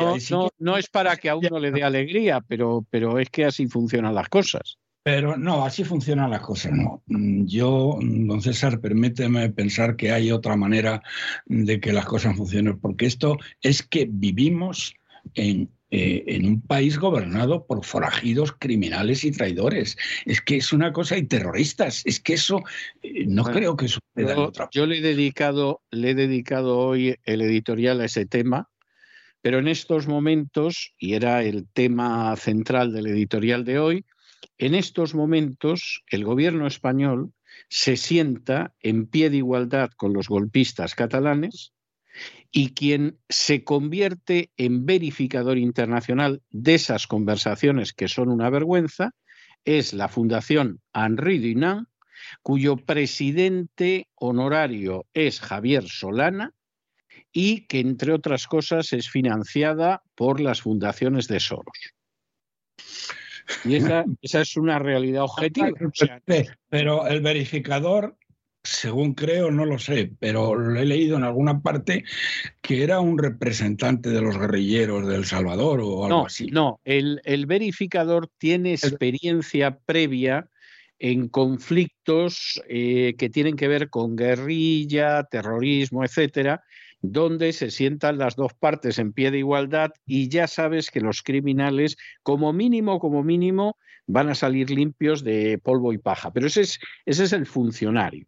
El centro que sigue esto es el centro Henri Dunant, que es un centro que está en Suiza, en Ginebra, que en su día fue el que custodió las actas de las conversaciones entre los enviados de Zapatero y los enviados de ETA en las reuniones que tuvieron lugar en el santuario jesuita de Loyola, en España, y en ese caso el centro Arridinam lo único que hizo es actuar de custodio. Bueno, eso digamos que puede tener un pase, pero es que en este caso es el verificador. Luego el funcionario es este señor del que habla usted, pero el verificador es el centro Anridinam que no es en absoluto neutral, porque un centro que tiene de presidente honorario a Javier Solana no es, no es neutral y un centro que se mantiene en buena medida del dinero de Soros no es neutral.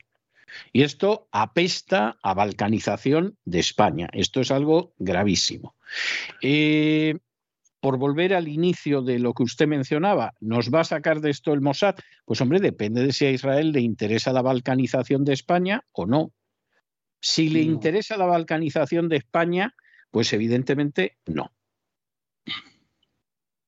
Pero es una opinión, es decir, eh, no, descarto que usted tenga el 120% de la razón, es, simplemente una opinión.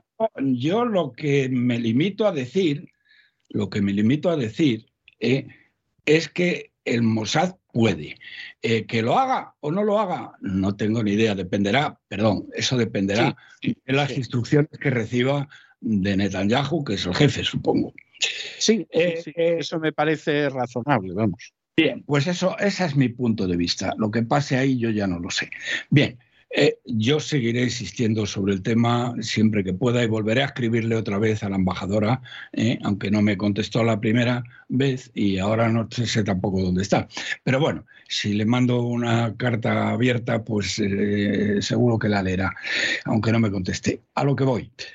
ya que ha mencionado, lo iba a mencionar en segundo lugar, hay otra cosa que ya entonces será la última.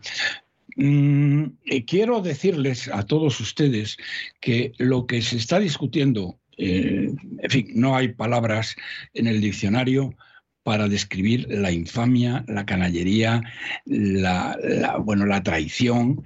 Eh, es, que, es que no hay por dónde cogerlo, ¿eh? porque claro, que, este, que España esté negociando en pie de igualdad con un criminal golpista, con un nazi, con un no, eso, eso no tiene nombre. Pero además, vamos a ver.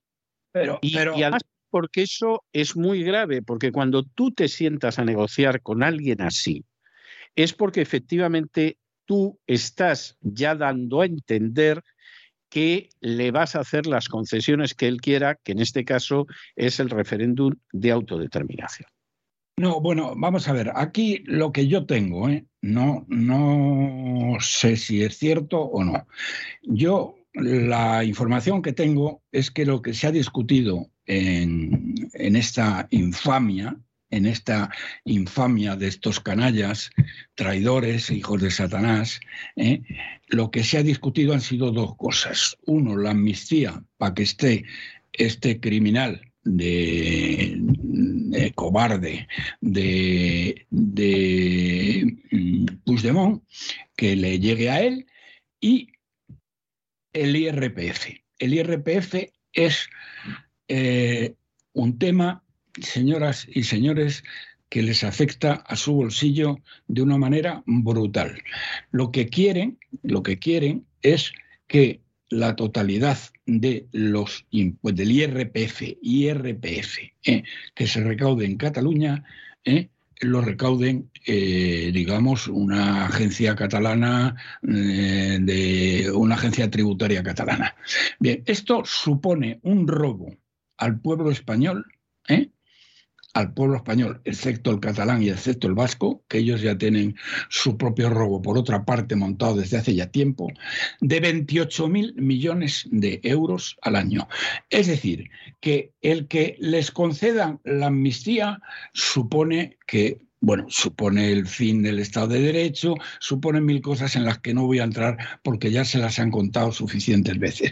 Pero el IRPF del que nadie se preocupa, sí le quiero poner cifras. Y las cifras es que nos roban 28 mil millones del Estado, 28 mil millones de euros, 28 mil millones de euros nos roban estos tíos. Entonces, el otro día, no sé quién decía, qué canalla decía, le decía a, Isabel Díaz Ayuso que Isabel Díaz Ayuso estaba diciendo, el País Vasco nos roba, Cataluña nos roba. Y claro, el País Vasco nos roba, pero es que está cuantificado y decía que eso era una mentira y eso no sé qué y eso no sé cuánto. Ah, bueno, perdón, perdón, perdón, perdón, perdón. Vamos a ver. Esta es la, la vendedora de sandías, eh, la, señora, la señora ministra de Hacienda, que parece una vendedora de sandías. Bueno, pues le decía, esta miserable, eh, le decía eh, a Isabel Díaz Ayuso de que sus frases de que el País Vasco nos roba y Cataluña nos roba, eh, eran, eh, bueno, pues eran un delito de odio, poco menos. Vamos a ver, pedazo de sinvergüenza, y me refiero a la ministra de Hacienda, pedazo de sectaria mentirosa, ¿eh? Es que no sabes que el País Vasco se lleva 14.000 millones de euros entre el cupo y los IVAs, porque estos se llevan también los IVAs. 14.000 millones hasta ahora, que no sabemos lo que nos va a costar el que esta gente se quede con eh, el sistema de pensiones y la seguridad social, porque tenemos que pagar nosotros la diferencia.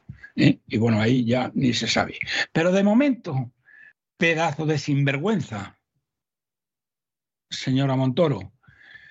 14.000 millones nos roba el País Vasco. Por lo tanto, si Isabel Díaz Ayuso ha dicho que yo no lo he oído, pero bueno, supongo que es verdad, pues, pues ha puesto el grito en el cielo. Ha puesto como una pantera, que eso era un delito de odio. Vamos a ver, imbécil.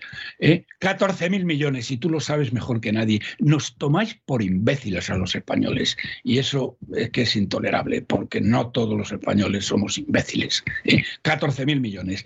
Y el caso de Cataluña, ¿eh?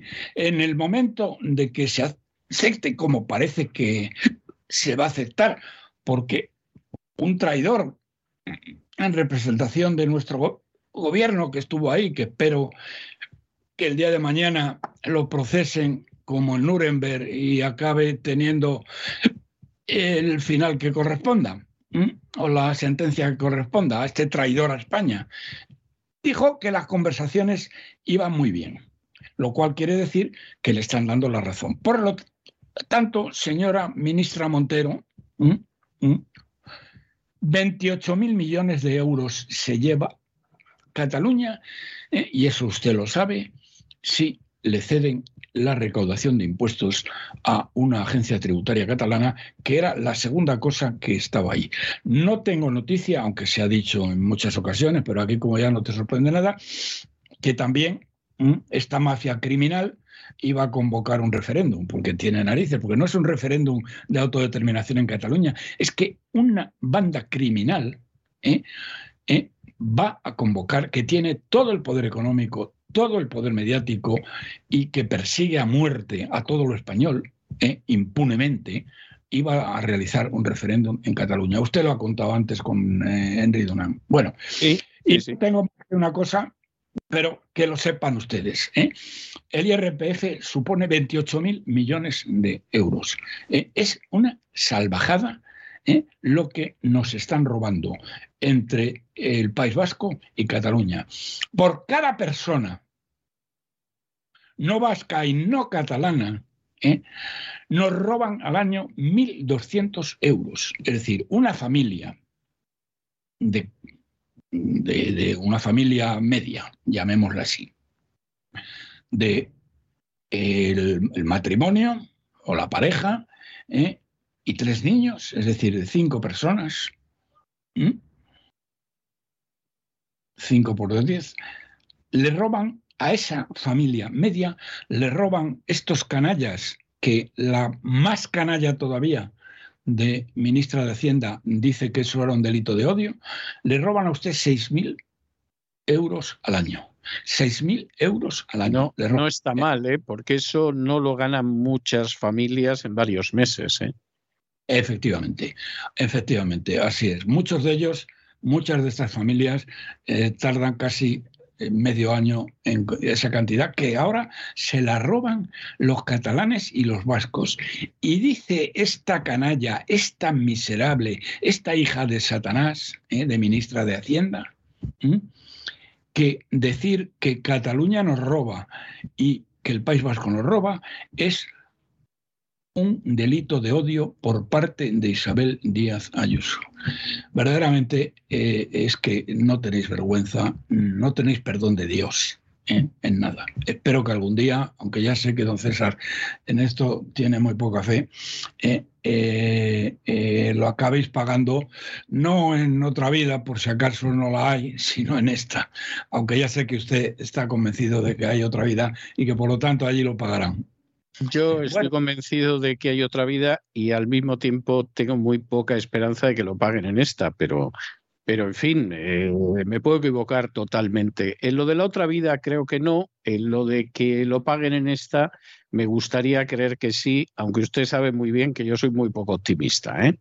Ya, eso ya, ya lo sé y probablemente en este caso tengo yo que darle la razón, pero es lo menos que se merecería esta canalla, esta hez de la hez de la izquierda mundial. Y lo último, que esto mm, es una petición de excusas, que tengo que excusarme. Eh, y hoy, eh, mire por dónde que he sabido la verdad de la verdad y nada más que la verdad. Y esta es otra exclusiva mundial también, hoy. Díganos usted.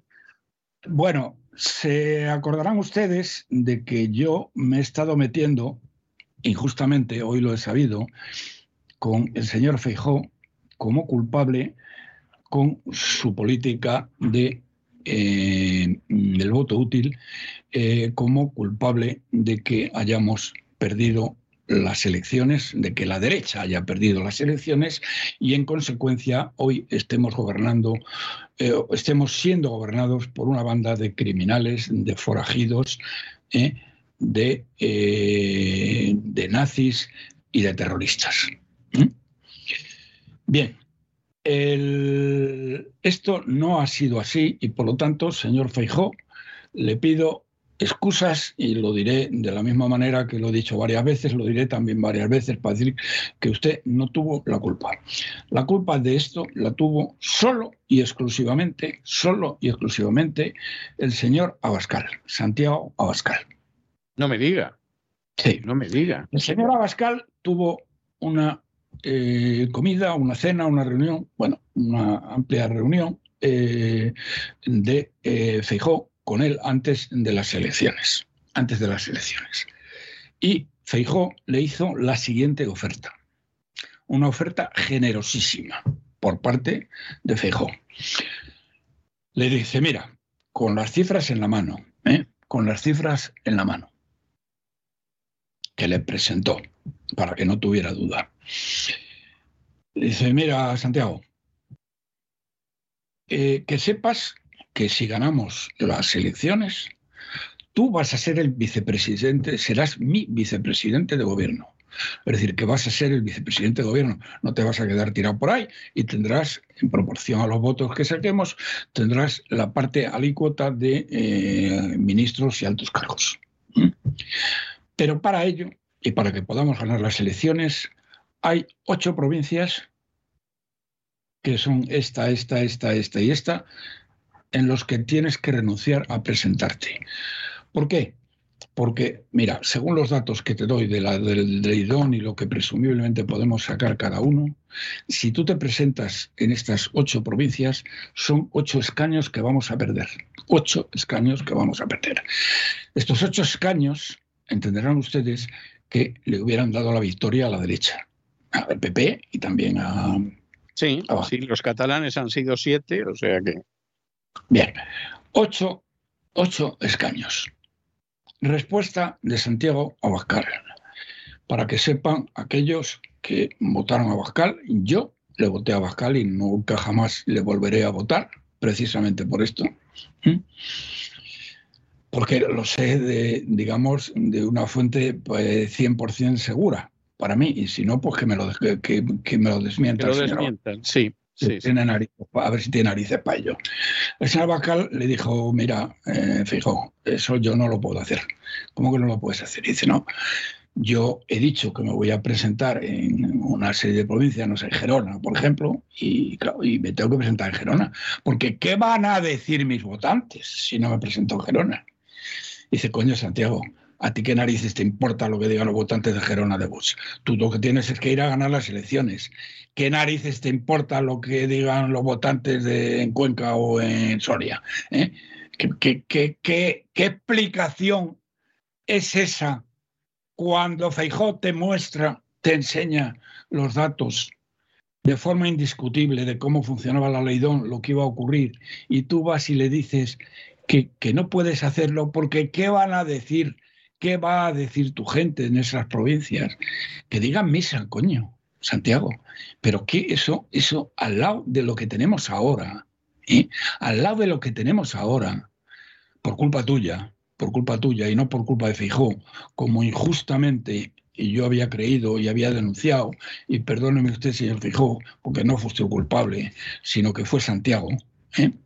al que en otro tiempo tuve mucho aprecio ¿eh? y ayudé mucho ¿eh?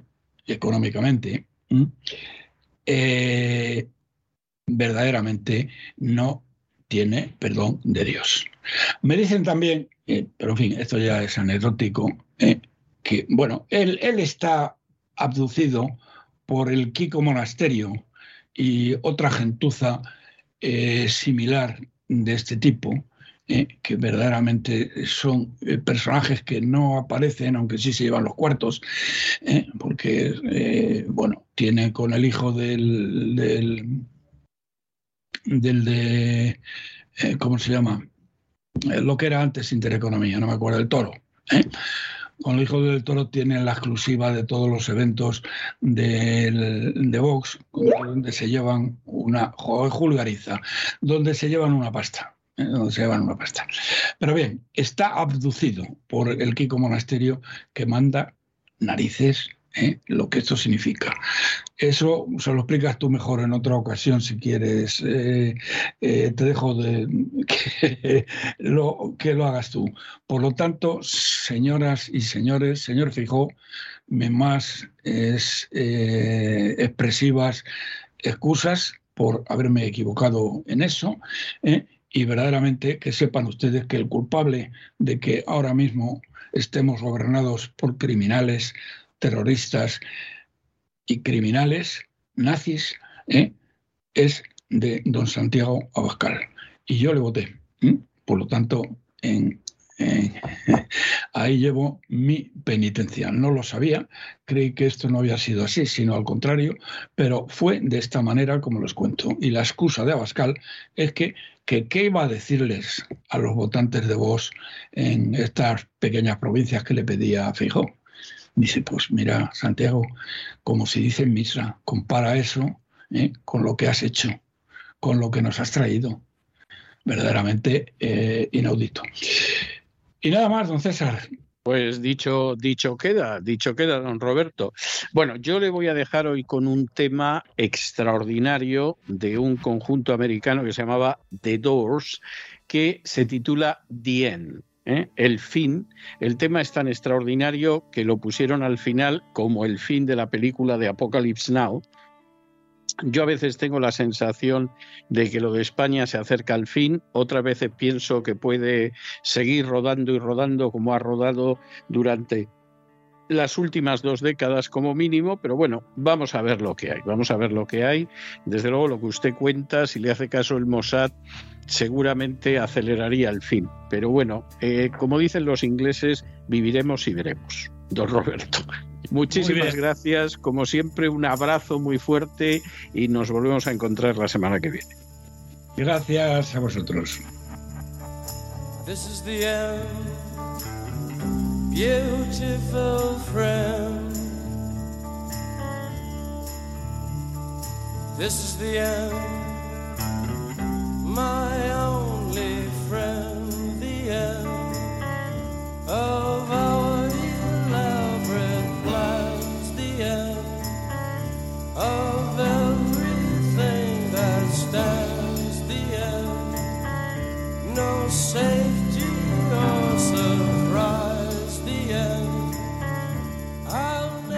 Y con estos compases verdaderamente sobrecogedores del tema Dien de los Doors, hemos llegado nosotros al final de nuestra singladura de hoy del programa La Voz. Esperamos que lo hayan pasado bien, que se hayan entretenido, que incluso hayan aprendido una o dos cosillas útiles.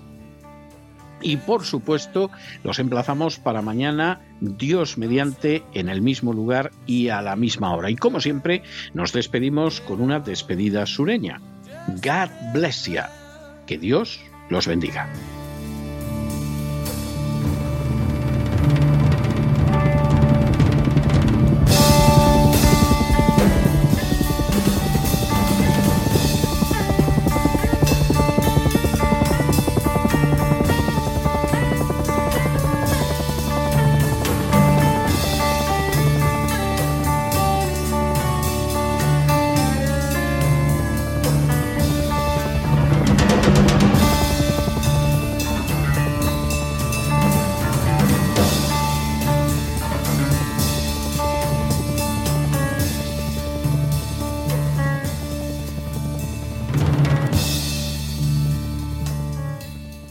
La Voz es una producción de Artorias Incorporated y al amparo del derecho a la libertad de expresión no se hace responsable de las opiniones vertidas en el curso del mismo.